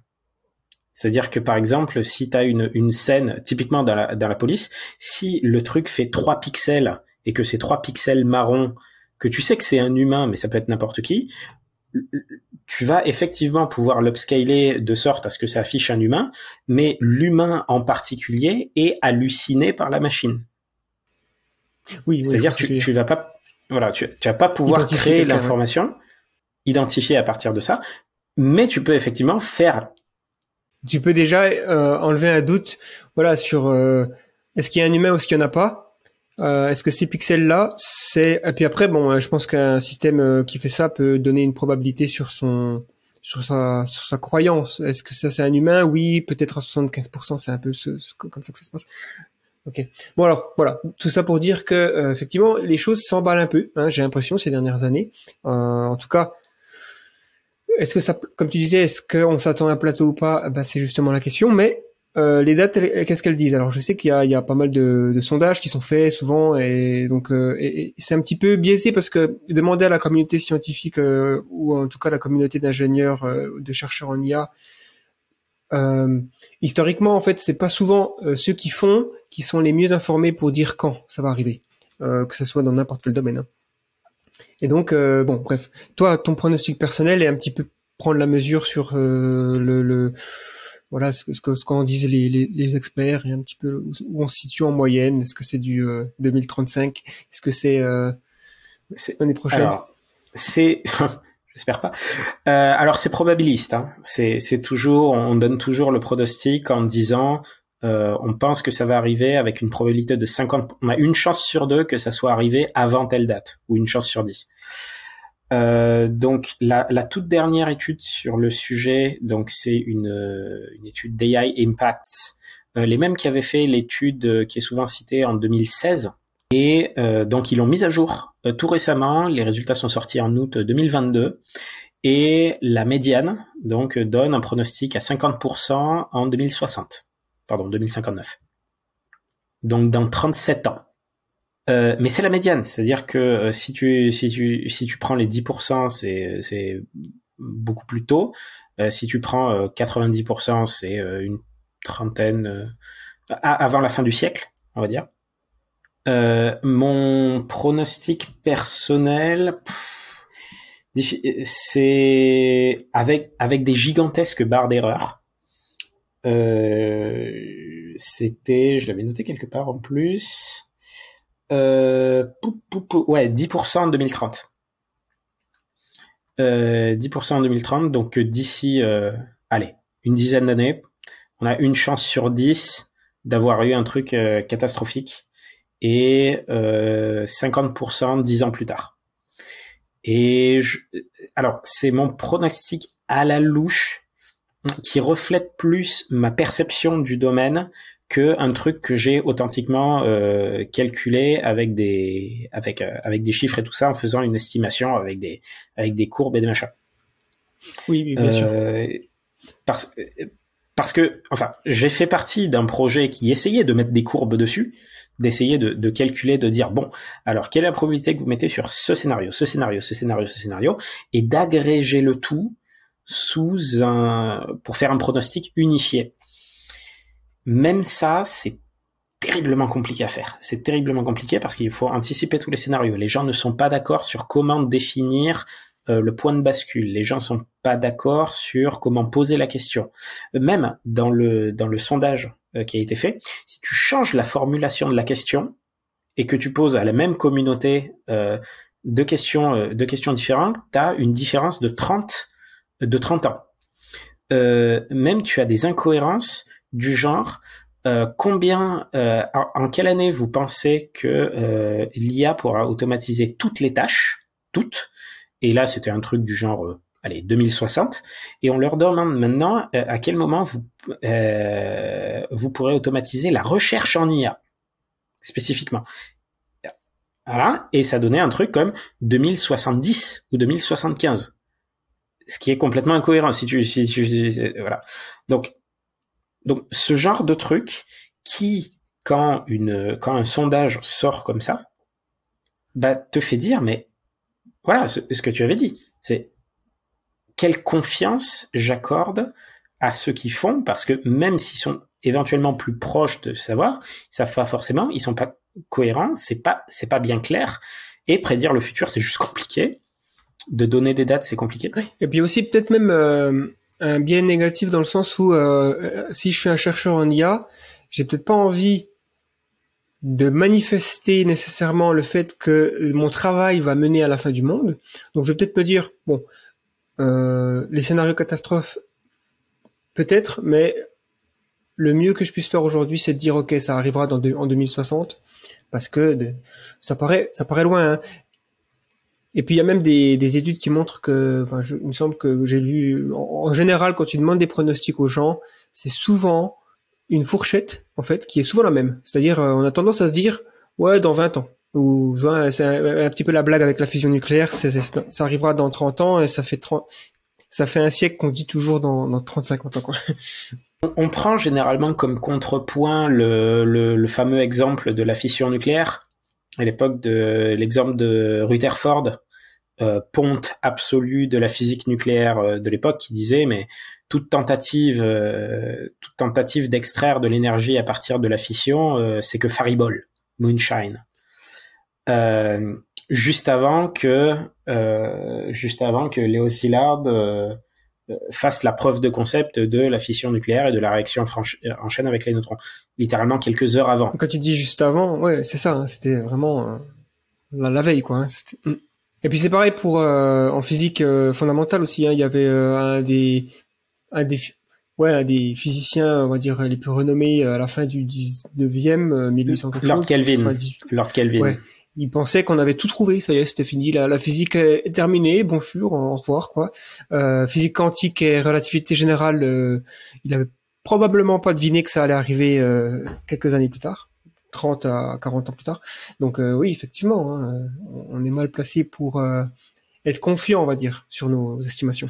J'en- J'enfonce le clou avec mon exemple préféré, où euh, le l'objet volant des frères Wright qui vole, et encore des mois et un ou deux ans après, t'as encore des journaux qui disent que les machines plus lourdes que l'air ne pourront jamais voler, alors que c'est déjà passé par lorsque l'information transite plus plus lentement. Même, même euh, l'un des frères euh, pensait que ça arriverait euh, 50 ans après, alors que je crois il a dit ça deux ans avant que ça, ça, ça arrive. Donc c'était le mec qui l'a fait, quoi. Donc euh, c'est compliqué. On a aussi cette notion de de d'alarme incendie. Euh, c'est le, le, le truc disent, c'est il n'y a pas d'alarme incendie. Euh, normalement, euh, donc l'argument dit la fonction d'une alarme incendie, euh, c'est pas nécessairement de te prévenir euh, qu'il y a un feu, parce que tu peux voir la fumée qui qui s'échappe de la de la porte. C'est de signaler à tout le monde que c'est accepté de réagir à la fumée. C'est de donner un point, c'est c'est bon, il y a le feu, bougez-vous. Euh, la, la grande question, c'est qu'est-ce qui est, qu'est-ce, est- existe-t-il un déclencheur pour les, les risques liés à l'intelligence artificielle qui va, euh, qui va secouer, euh, qui va secouer la communauté et dire là, on s'approche trop du, on s'approche trop du précipice, on est vraiment trop proche, on est, on n'est pas loin du, on n'est pas loin du truc. Regardez, c'est maintenant, c'est maintenant. Et l'argumentaire est qu'il n'y a pas, il n'y a pas de, il a pas d'alarme incendie pour, euh, pour l'IA parce que tu pourras toujours argumenter que, bah non, les IA sont pas, sont, font pas comme les humains. Tu pourras toujours argumenter que, mais non, ce sont des systèmes trop spécifiques.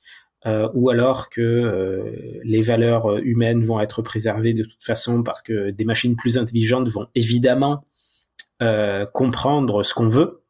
Facile. Pour, pour l'histoire, l'objection récurrente à ça, c'est tu peux très bien comprendre ce que les humains veulent sans euh, sans, sans savoir ce que les humains. Je, je sais très bien ce que mon gamin veut. Ça veut pas dire que je, que je vais accéder à, à, à ses désirs. Je, je vais très bien comprendre que mon adversaire aux échecs veut gagner. Ça veut pas dire que je veux la même chose que lui. oui, Euh, évidemment. Et puis s'il y a un niveau d'intelligence tellement élevé aussi que à un moment donné, tu peux te dire aussi, bon, je sais très bien ce que euh, les fourmis euh, veulent, mais ça va pas m'empêcher de couler ma dalle pour faire une maison, parce que ben, parce que il y a aussi ça, c'était les ressources sont limitées sur Terre. Il n'y a pas d'alarme. Ouais, ouais. Effectivement, il n'y a pas d'alarme. Donc, euh, ok, bon, c'est c'est super, on est rassuré. Merci, au revoir. je, je, je, je, je suis, c'est, c'est, c'est, c'est, c'est terrible. Alors, Donc, euh, juste, euh, peut-être, euh, je te pose la question, même si je pense que vu ce que tu as dit, la, la réponse, elle, elle a déjà été euh, évoquée. C'est, est-ce que tu considères l'intelligence artificielle comme le, le risque existentiel le plus probable? Ou tu pourrais dire que finalement, c'est, c'est 50-50 avec euh, Troisième Guerre mondiale ou quelque chose comme ça? Ok, je vais parler de trois, trois, euh, ok, quatre euh, sources de risques existentiels euh, principaux. Donc, risque existentiel, pour euh, pour rappel, c'est euh, on va d'une raison pour une autre, par extinction ou par euh, par élimination du potentiel de l'humanité, faire que l'humanité va pas se relever, ne va pas pouvoir euh, progresser autant qu'elle le pourrait s'il n'y avait pas eu la catastrophe. Et, ce de façon relativement définitive. Donc il y a donc l'IA, il y a le risque biologique, donc la biologie synthétique. J'avais vaguement évoqué le sujet quand je parlais de concevoir un bout de un bout de une proté enfin un bout d'ARN qui euh, code un virus, un super virus. Mais il y a déjà des gens aujourd'hui qui font des expérimentations biologiques qui sont pas forcément super euh, safe, qui sont pas forcément super euh, bien encadrées, dirons-nous. Euh, il est possible qu'on ait une nouvelle pandémie qui, qui, qui soit qui tape plus fort que le Covid. Bon, ça c'est le deuxième. Le troisième, c'est le risque nucléaire, donc la fameuse troisième guerre mondiale et, tout, et toutes ses conséquences. Et le quatrième, c'est tout, tout le reste, euh, style astéroïde, style machin, les, trucs euh, style dinosaure. Ok. Donc le quatrième, on en parle assez peu parce que euh, on les connaît depuis longtemps et on sait que leur probabilité est relativement faible. C'est d'ailleurs un truc absolument merveilleux d'avoir pu voir un, un, un astéroïde énorme impacter Jupiter et de dire ah oui quand même c'est possible qu'un astéroïde nous, nous percute, on va peut-être regarder ce qu'il y a autour.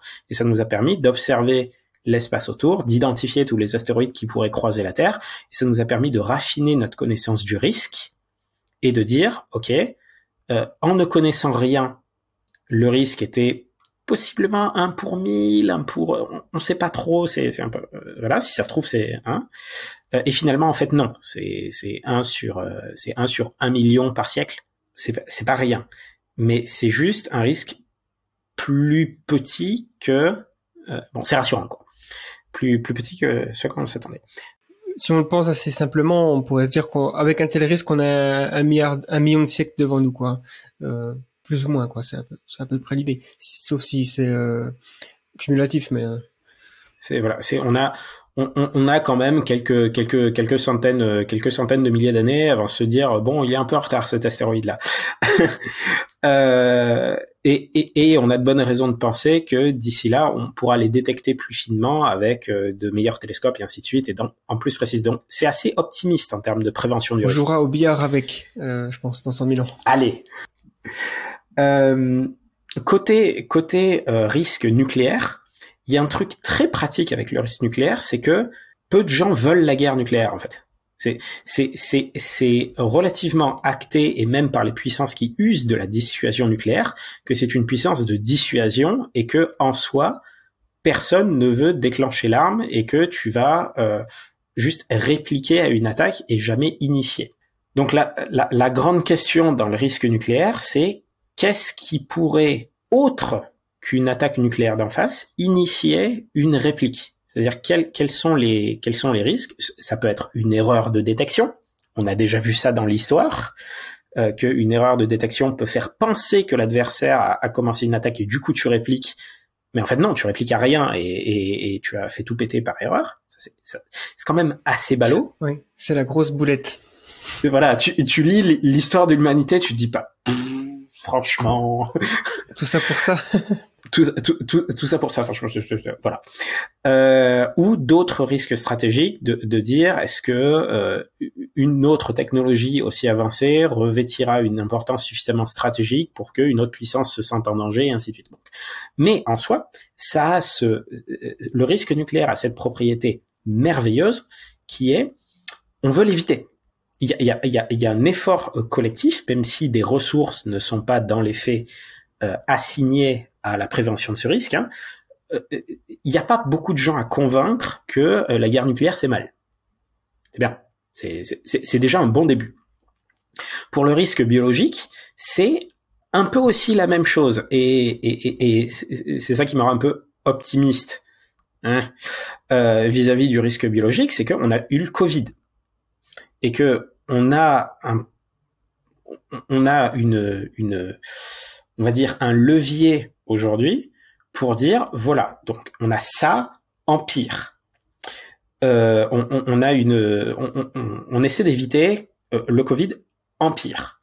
Euh, une pandémie parce que ça peut très bien arriver. Et vous avez vu le boxon que ça que ça a mis sur toute la planète. Et dans le même sens que la sûreté nucléaire tu peux pointer vers ça et dire vous ne voulez pas ça vous, vous, vous, ne, vous ne voulez pas ça. Euh, il y a aussi beaucoup de beaucoup de d'inquiétudes qui ont été faites de la part de la communauté qui, s'intéresse au risque pandémique, parce que on aurait pu s'attendre que la réaction internationale au Covid soit un peu plus que, que, que les gens soient plus secoués en termes en termes stratégiques. Euh, de dire bon bah maintenant on va on va prendre plus sérieusement les plans anti-pandémie qui étaient déjà prêts avant 2019 hein, il y en avait ils ont pas ils ont pas ils ont été soit euh, dé, démantelés soit pas mis en œuvre soit soit machin il y a, plein de, trucs pendant la pandémies de Covid qui ont foiré complètement sur le plan stratégique. Et ça, ça rassure pas non plus. C'est de dire, ok, peut-être qu'on a un exemple de truc qu'on veut éviter, peut-être, mais on, on est d'un coup plus pessimiste sur la réceptivité des gens à euh, passer du euh, passer du on veut pas ça à des efforts effectifs de prévention. Parce que comment comment on va euh, comment comment comment comment on va convaincre les gens de passer à l'acte? C'est un peu et ça ça du coup ça se rapproche plus en ce sens du de la lutte contre le changement climatique au sens où maintenant on n'a plus besoin de convaincre grand monde que il y a des problèmes, mais qu'on va avoir vraiment du mal à passer de il y a un problème à comment on fait pour lutter contre ce risque opérationnellement sur le terrain. Oui, c'est un peu comme euh, voilà une sorte d'inertie euh, qui a du mal à, à, se mettre en route, quoi. Mm.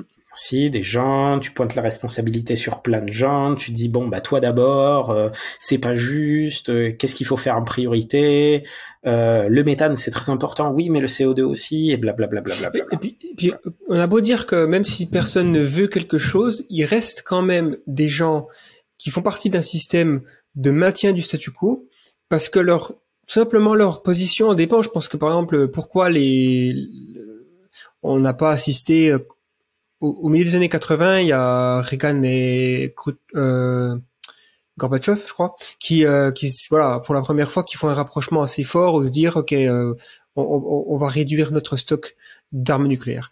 Bon, évidemment, ça passe de 70 000 à à peu près 10 000 aujourd'hui, je crois, un truc comme ça. Euh, énorme. Pourquoi ça va pas continuer Pourquoi on n'en a pas euh, une centaine? Ce serait bien une, centaine, ça suffit, hein, je pense. Mais en fait, aujourd'hui, euh, il y a quelques schnocks euh, à l'état-major américain qui disent non, non, il faut qu'on en ait plus que la Russie quand même. On a beau euh, dire faut en avoir moins, il faut quand même en avoir plus que. C'est moins peut-être, mais plus que quand même. Et euh, moi j'ai une j'ai quatre étoiles, je veux une cinquième étoile et je sais que si je pour obtenir ma cinquième étoile, euh, il faut que je fasse ça. Et donc en fait il y a il y a, il y a aussi ça quoi. Il y a beaucoup de choses et c'est encore plus évident dans le réchauffement climatique où c'est carrément des, des, énormes sommes d'argent qui sont en jeu. Hein, de, pas euh, du jour au lendemain remplacer les énergies fossiles. Et donc euh, l'IA, euh, peut-être que c'est là où tu vas, mais ouais. Et, du coup là, là où j'allais, c'est que même si il y a ce problème opérationnel, on a encore une fois cette propriété sympathique que le risque biologique, personne ne veut d'une nouvelle pandémie. Et là où je voulais en venir, et c'est pour ça que la plupart de mes de mes inquiétudes se portent sur l'IA, c'est que à l'IA, on n'en est même pas encore à ce stade. C'est-à-dire que le consensus aujourd'hui, c'est qu'il n'y a pas de problème.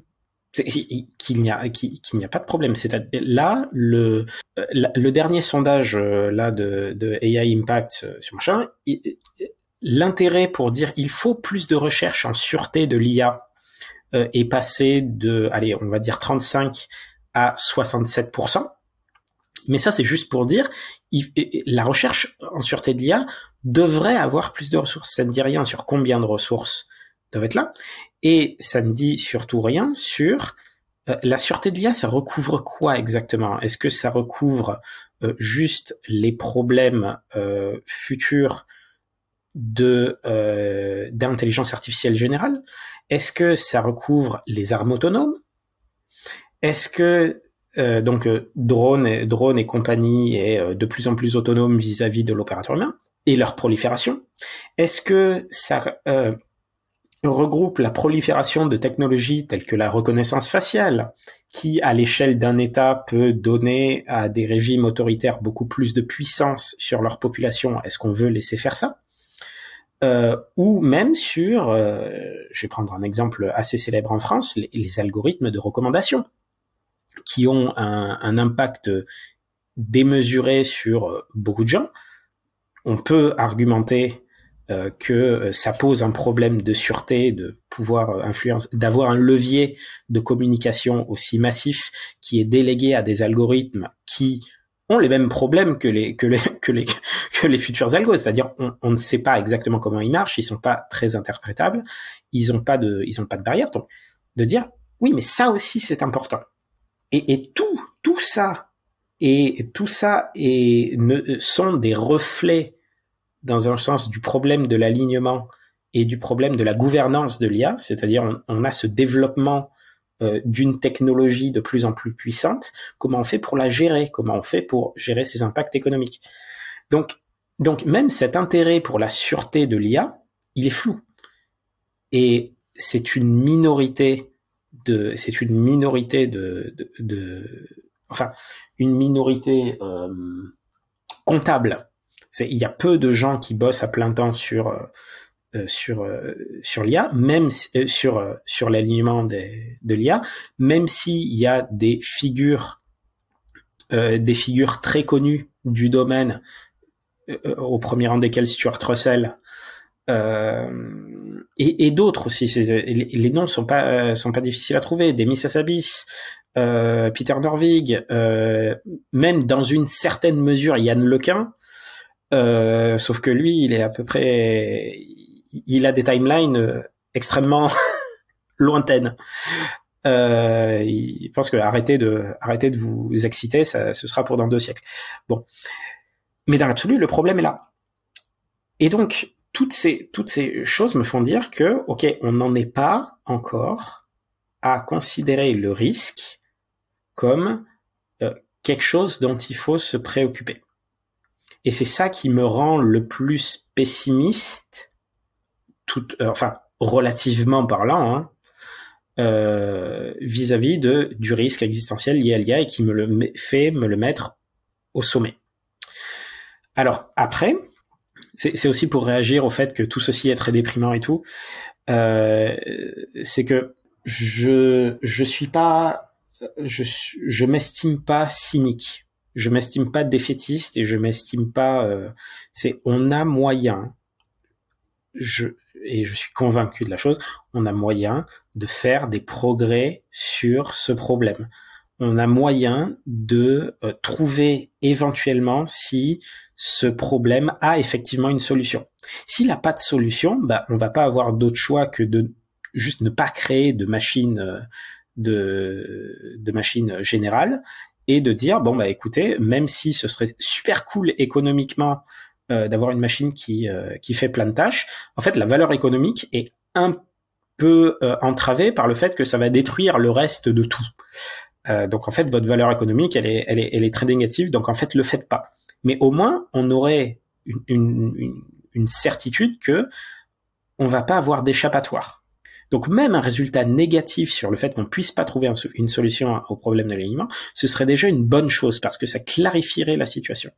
Et donc l'alternative plus optimiste, c'est on arrive à trouver une solution au problème de l'alignement, et alors là, bah, on la met en œuvre et on peut effectivement profiter de euh, tout ce qu'on peut déléguer aux machines, d'avoir un futur euh, où on a moins besoin de se tuer à la tâche pour des tas de trucs, le rêve un peu de de l'automatisation c'est un peu c'est un peu utopique et tout mais mais mais dans le mais disons que c'est le rêve. Euh, ça veut pas dire qu'il y aura pas d'autres problèmes ça va pas résoudre tous les problèmes magiquement mais au moins on aura euh, on pourra dire bah écoutez on peut faire des progrès en intelligence artificielle sans avoir cette épée de Damoclès euh, qui est quand même assez et on pourra se recentrer sur toutes ces questions euh, éthiques qui sont déjà des problèmes aujourd'hui mais qui est pas la falaise au bout du chemin.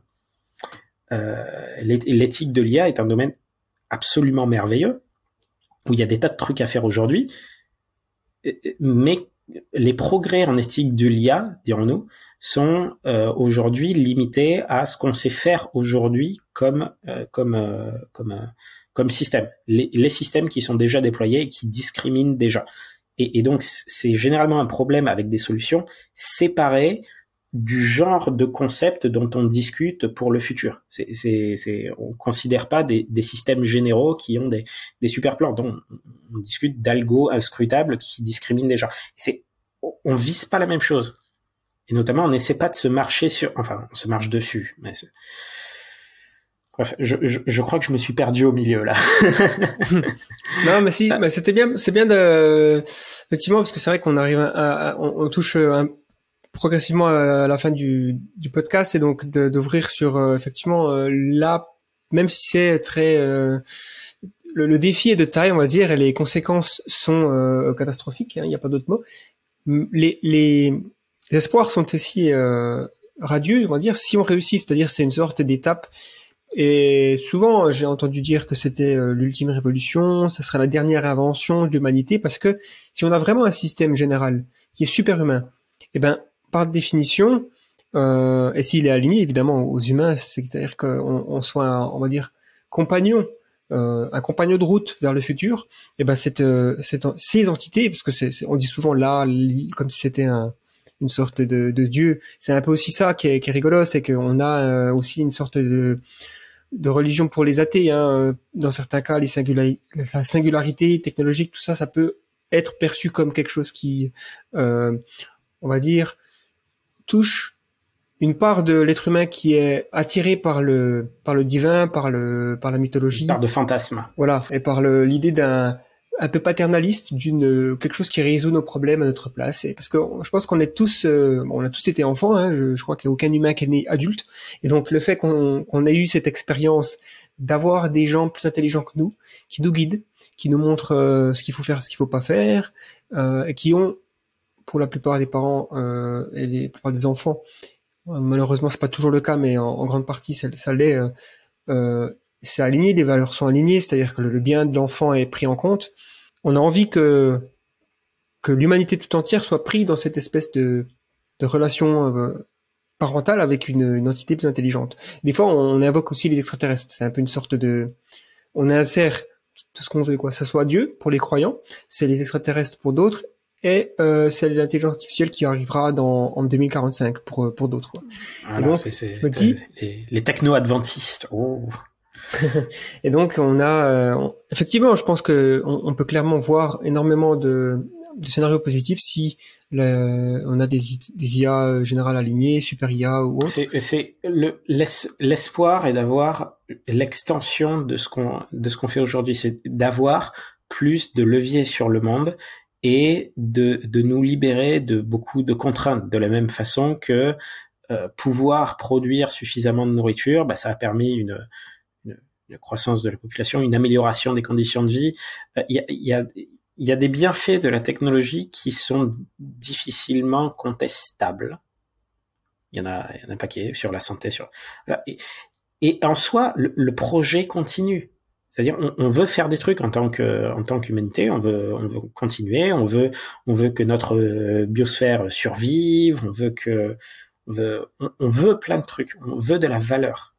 Euh, euh, et, et, oui, le, le, truc qu'on essaie de créer, c'est pas quelque chose de, de paternaliste au sens dirigiste.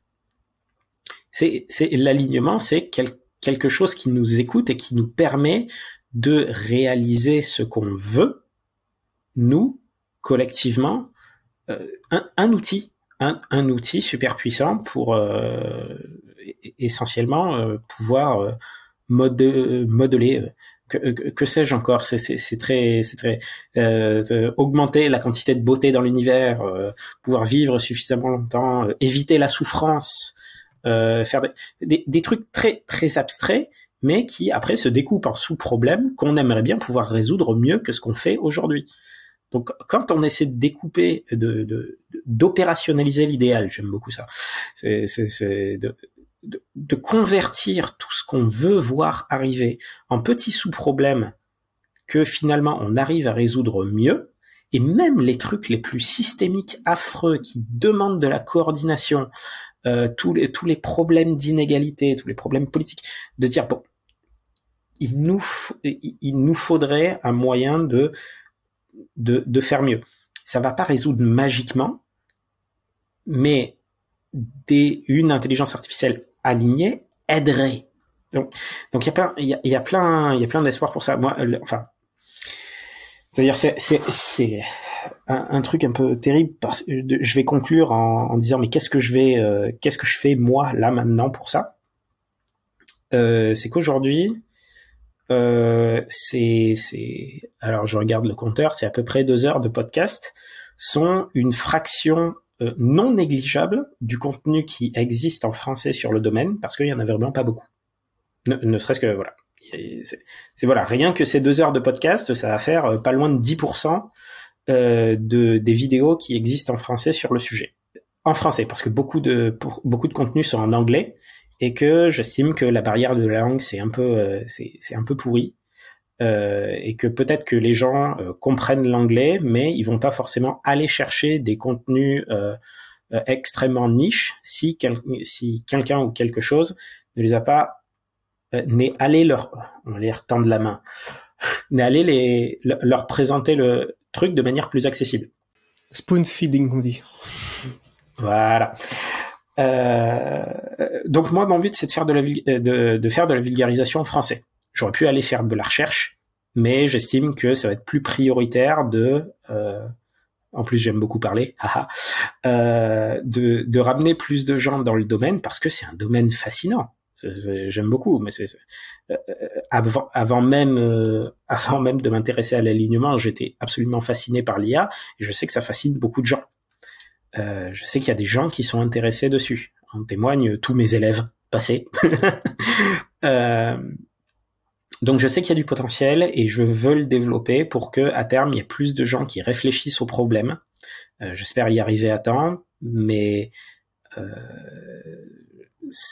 mon objectif là, c'est de faire en sorte que le problème devienne plus clair, mieux connu, pour qu'il y ait plus de gens qui puissent participer à l'effort commun de on va trouver une solution à ce truc parce que c'est important. Oui, c'est important dans, deux sens hein, du terme. C'est important si on échoue, c'est important si on réussit. Euh, parce que là, on a vraiment euh, une bifurcation, on pourrait presque dire. Alors après, il y a des scénarios où, effectivement, euh, on n'arrivera jamais. Peut-être qu'il y a un obstacle fondamental qu'on découvrira, mais c'est encore pas le cas. Ou alors, il y a des scénarios où on n'arrivera jamais parce que euh, autre chose nous en empêche. Donc, ça pourra être, comme tu disais, euh, par exemple, euh, effectivement, si on a une pandémie euh, qui euh, qui euh, éradique 80% de la population, il restera plus beaucoup de, de, de scientifiques euh, recherche en IA qui vont qui vont pouvoir euh, prendre le relais et on sera plus intéressé à maintenir euh, la civilisation déjà euh, au niveau 20e siècle euh, plutôt que, que repartir au Moyen Âge. Mais c'est vrai que quand on réfléchit vraiment euh, à ça, on se dit ok, quel- enfin, déjà la barrière 2100 me semble être euh, intéressante puisque c'est un changement de siècle, donc c'est facile à, à- voilà. Euh, Il y a à représenter. je- voilà, je pense qu'il y a beaucoup de scénarios où, durant ce siècle, euh, une intelligence artificielle générale est mise au point. Voilà.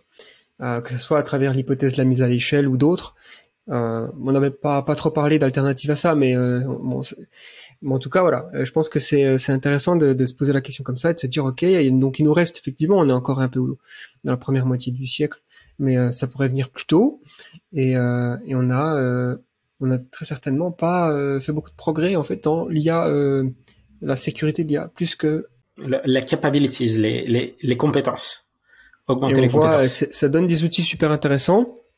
Ça crée des, déjà euh, un peu de, de disruption. Je sais pas si c'est un mot en français, disruption. Oui, ça, ça, ça, ça, ça, ça des, oui, ça- non, maintenant, c'est passé dans, c'est passé, c'est passé dans le vocabulaire startup de disrupter les trucs. Voilà, donc euh, effectivement, euh, Ça chamboule, ça chamboule. ça chamboule, ça chamboule le monde. Euh, on n'a pas besoin de systèmes euh, qui sont euh, super intelligents pour euh, voilà chambouler la réalité euh, du quotidien de la société. Hein. Tu as mentionné les algorithmes, les réseaux sociaux qui sont optimisés pour euh, pour le clic, pour euh, pour les annonces euh, publicitaires, pour l'attention. C'est pas nécessairement très aligné avec le bien-être humain tout ça. Euh, Pas forcément, en effet. donc, donc on a déjà un problème de- d'alignement des valeurs en fait. Il y a un bouquin entier dessus qui est hélas en, qui est hélas en anglais, donc qui s'appelle The Alignment Problem, le, le problème de l'alignement, par Brian Christian. Brian Christian. Et, et c'est pas Paul Cristiano. Paul Cristiano, c'est un autre. Non, Brian Oui, Christian. Euh, qui est très bien, qui, qui couvre euh, tous les tous les problèmes euh, très à la fois court terme et à la fois long terme. C'est un très bon panorama. C'est en anglais. J'espère qu'il sera euh, traduit un jour en, en français. J'espère. Quelques- Je pense, oui. Ce serait cool. Bon, Ce serait cool. Il y a, il y a en tout cas des. Je me demande d'ailleurs s'il n'y a pas euh, une opportunité de créer quelque chose là, parce que euh, je parle à voix haute, s'il y a des gens qui nous écoutent, mais d'avoir une, une maison d'édition euh, alignée à la- à l'altruisme efficace qui traduirait et qui publierait des livres, voilà, Tu- euh, en français. Tu ne crois pas si et tu ne crois pas si bien dire. Euh, non, il y a la il y a la communauté euh, altruisme efficace. Enfin, le, le comment dire la le altruisme efficace France, qui est euh, le, le, point le point focal de la communauté euh, altruisme efficace. On n'a pas on en a pas du tout parlé, mais on va juste balancer le nom parce que sinon ça va ça, ça va faire des explications euh, supplémentaires. donc il y a une association altruisme efficace France qui a lancé récemment un projet traduction, donc avec du financement dedans pour traduire des contenus, des contenus. Par exemple le premier chapitre du, du précipice de Toby Hord qui parle de risque existentiel. Donc ça c'est cool.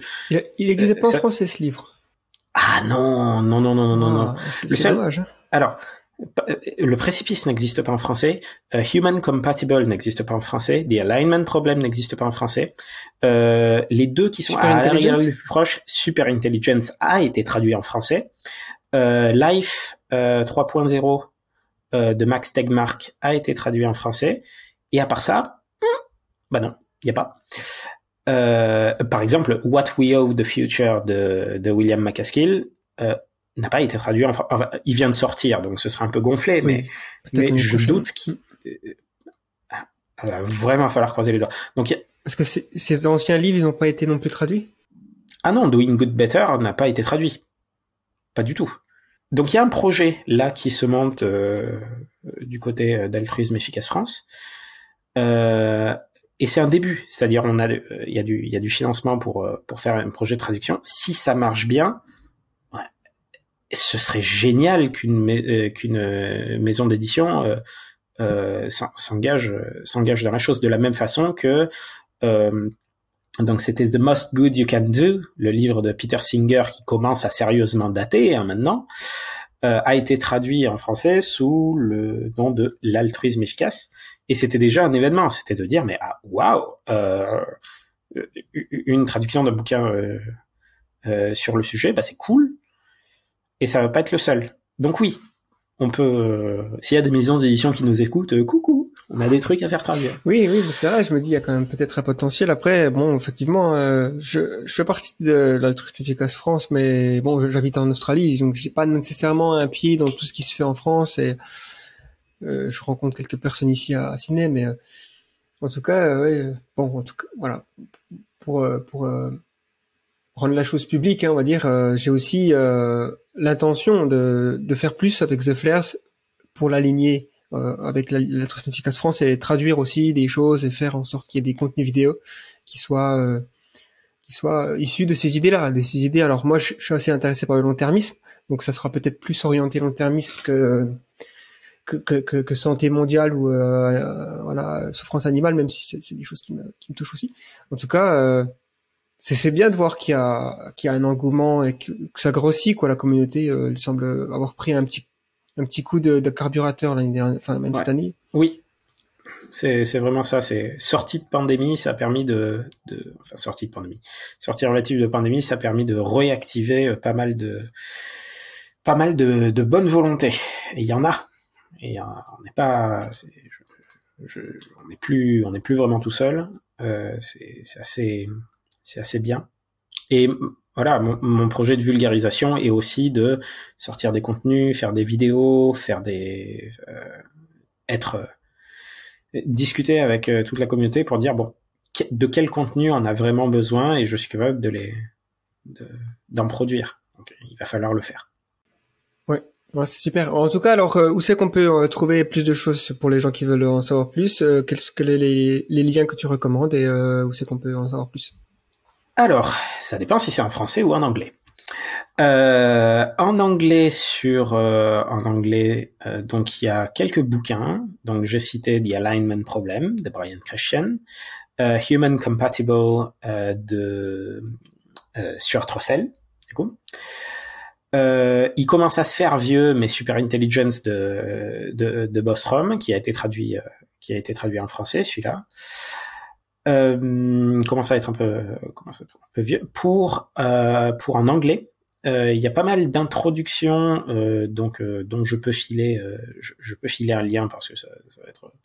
Il y a des, des ressources introductives au problème de l'alignement, même en anglais. Euh, il y a un programme d'introduction sur plusieurs semaines où, c'est des groupes de lecture euh, euh, sur les papiers fondateurs du domaine. C'est bien fichu et ça s'améliore euh, d'année en année. Donc c'est le AGI Safety Fundamentals, fait par fait en association avec un groupe de Cambridge et par un chercheur en sécurité de l'IA qui s'appelle Richard Ngo. Et oui, et pour se pour se pour se tenir au courant des dernières avancées techniques, si vous êtes vraiment absolument à fond, il y a un forum qui s'appelle le Alignment Forum où il y a pas mal de postes euh, assez, assez techniques, euh, euh, où il va y avoir du jargon dans tous les sens, mais de toute façon, l'Alignment Forum pointe aussi vers des ressources introductives pour celles et ceux qui découvrent le domaine. Et bah, des ressources que je peux conseiller aussi. Une, alors, il y a un livre en français aussi qui parle du problème de l'alignement et qui est d'assez bonne, bonne facture. le fabuleux chantier euh, par euh, Len Yuan donc euh, plus connu pour sa chaîne Science for All. Euh, Lé est très à fond sur les systèmes de recommandation. C'est son, j'allais dire, c'est son dada et c'est là qu'il perçoit le risque euh, le plus élevé. Euh, il a, son, il a son raisonnement et il le développe notamment dans, dans, son livre. Mais en soi, dans son, son livre est aussi une bonne introduction aux enjeux derrière euh, l'intelligence artificielle d'une façon euh, relativement accessible. Donc je le conseille, euh, je le conseille aussi. Et si vous êtes intéressé par les systèmes de recommandation, allez voir Tournesol, comme d'habitude. Sinon, bah, je peux conseiller mes futurs contenus, ceux que j'ai pas encore écrits. Donc, si, si, si, si, vous cherchez Jérémy Perret sur, sur Internet en mettant Jérémy Perret intelligence artificielle, vous allez tomber sur euh, des vidéos que j'ai fait ou des articles que j'ai écrits ou coécrits euh, qui, qui sont aujourd'hui pas il n'y a pas beaucoup de contenu sur le sujet et j'en ai écrit j'en ai écrit un peu et produit un peu. Euh, c'est déjà une bonne liste. C'est déjà une bonne liste. Oui, oui, je pense que la liste dans la description va être longue, mais c'est important, c'est important de, de, lire tout ça. Cool, ben merci encore. Je on n'a pas tout couvert, mais c'était difficile de tout couvrir. Et ah, euh, bah, de toute façon, on pourra faire une version version 2 euh, quand euh, il y aura des avancées supplémentaires et espérons que d'ici là on soit pas tous morts. non, de, de, deuxième round. Euh, si c'est ça va, on a on, on espère qu'on a encore quelques années. Non, ça va, ça devrait aller. Merci et merci beaucoup pour merci beaucoup pour ton invitation et au plaisir de rediscuter. Merci d'avoir écouté ce podcast jusqu'au bout. Si vous aimez ce genre de contenu, vous allez certainement aimer les anciens que nous avons créés, à la fois euh, les podcasts, mais nous avons fait aussi des vidéos. Ça fait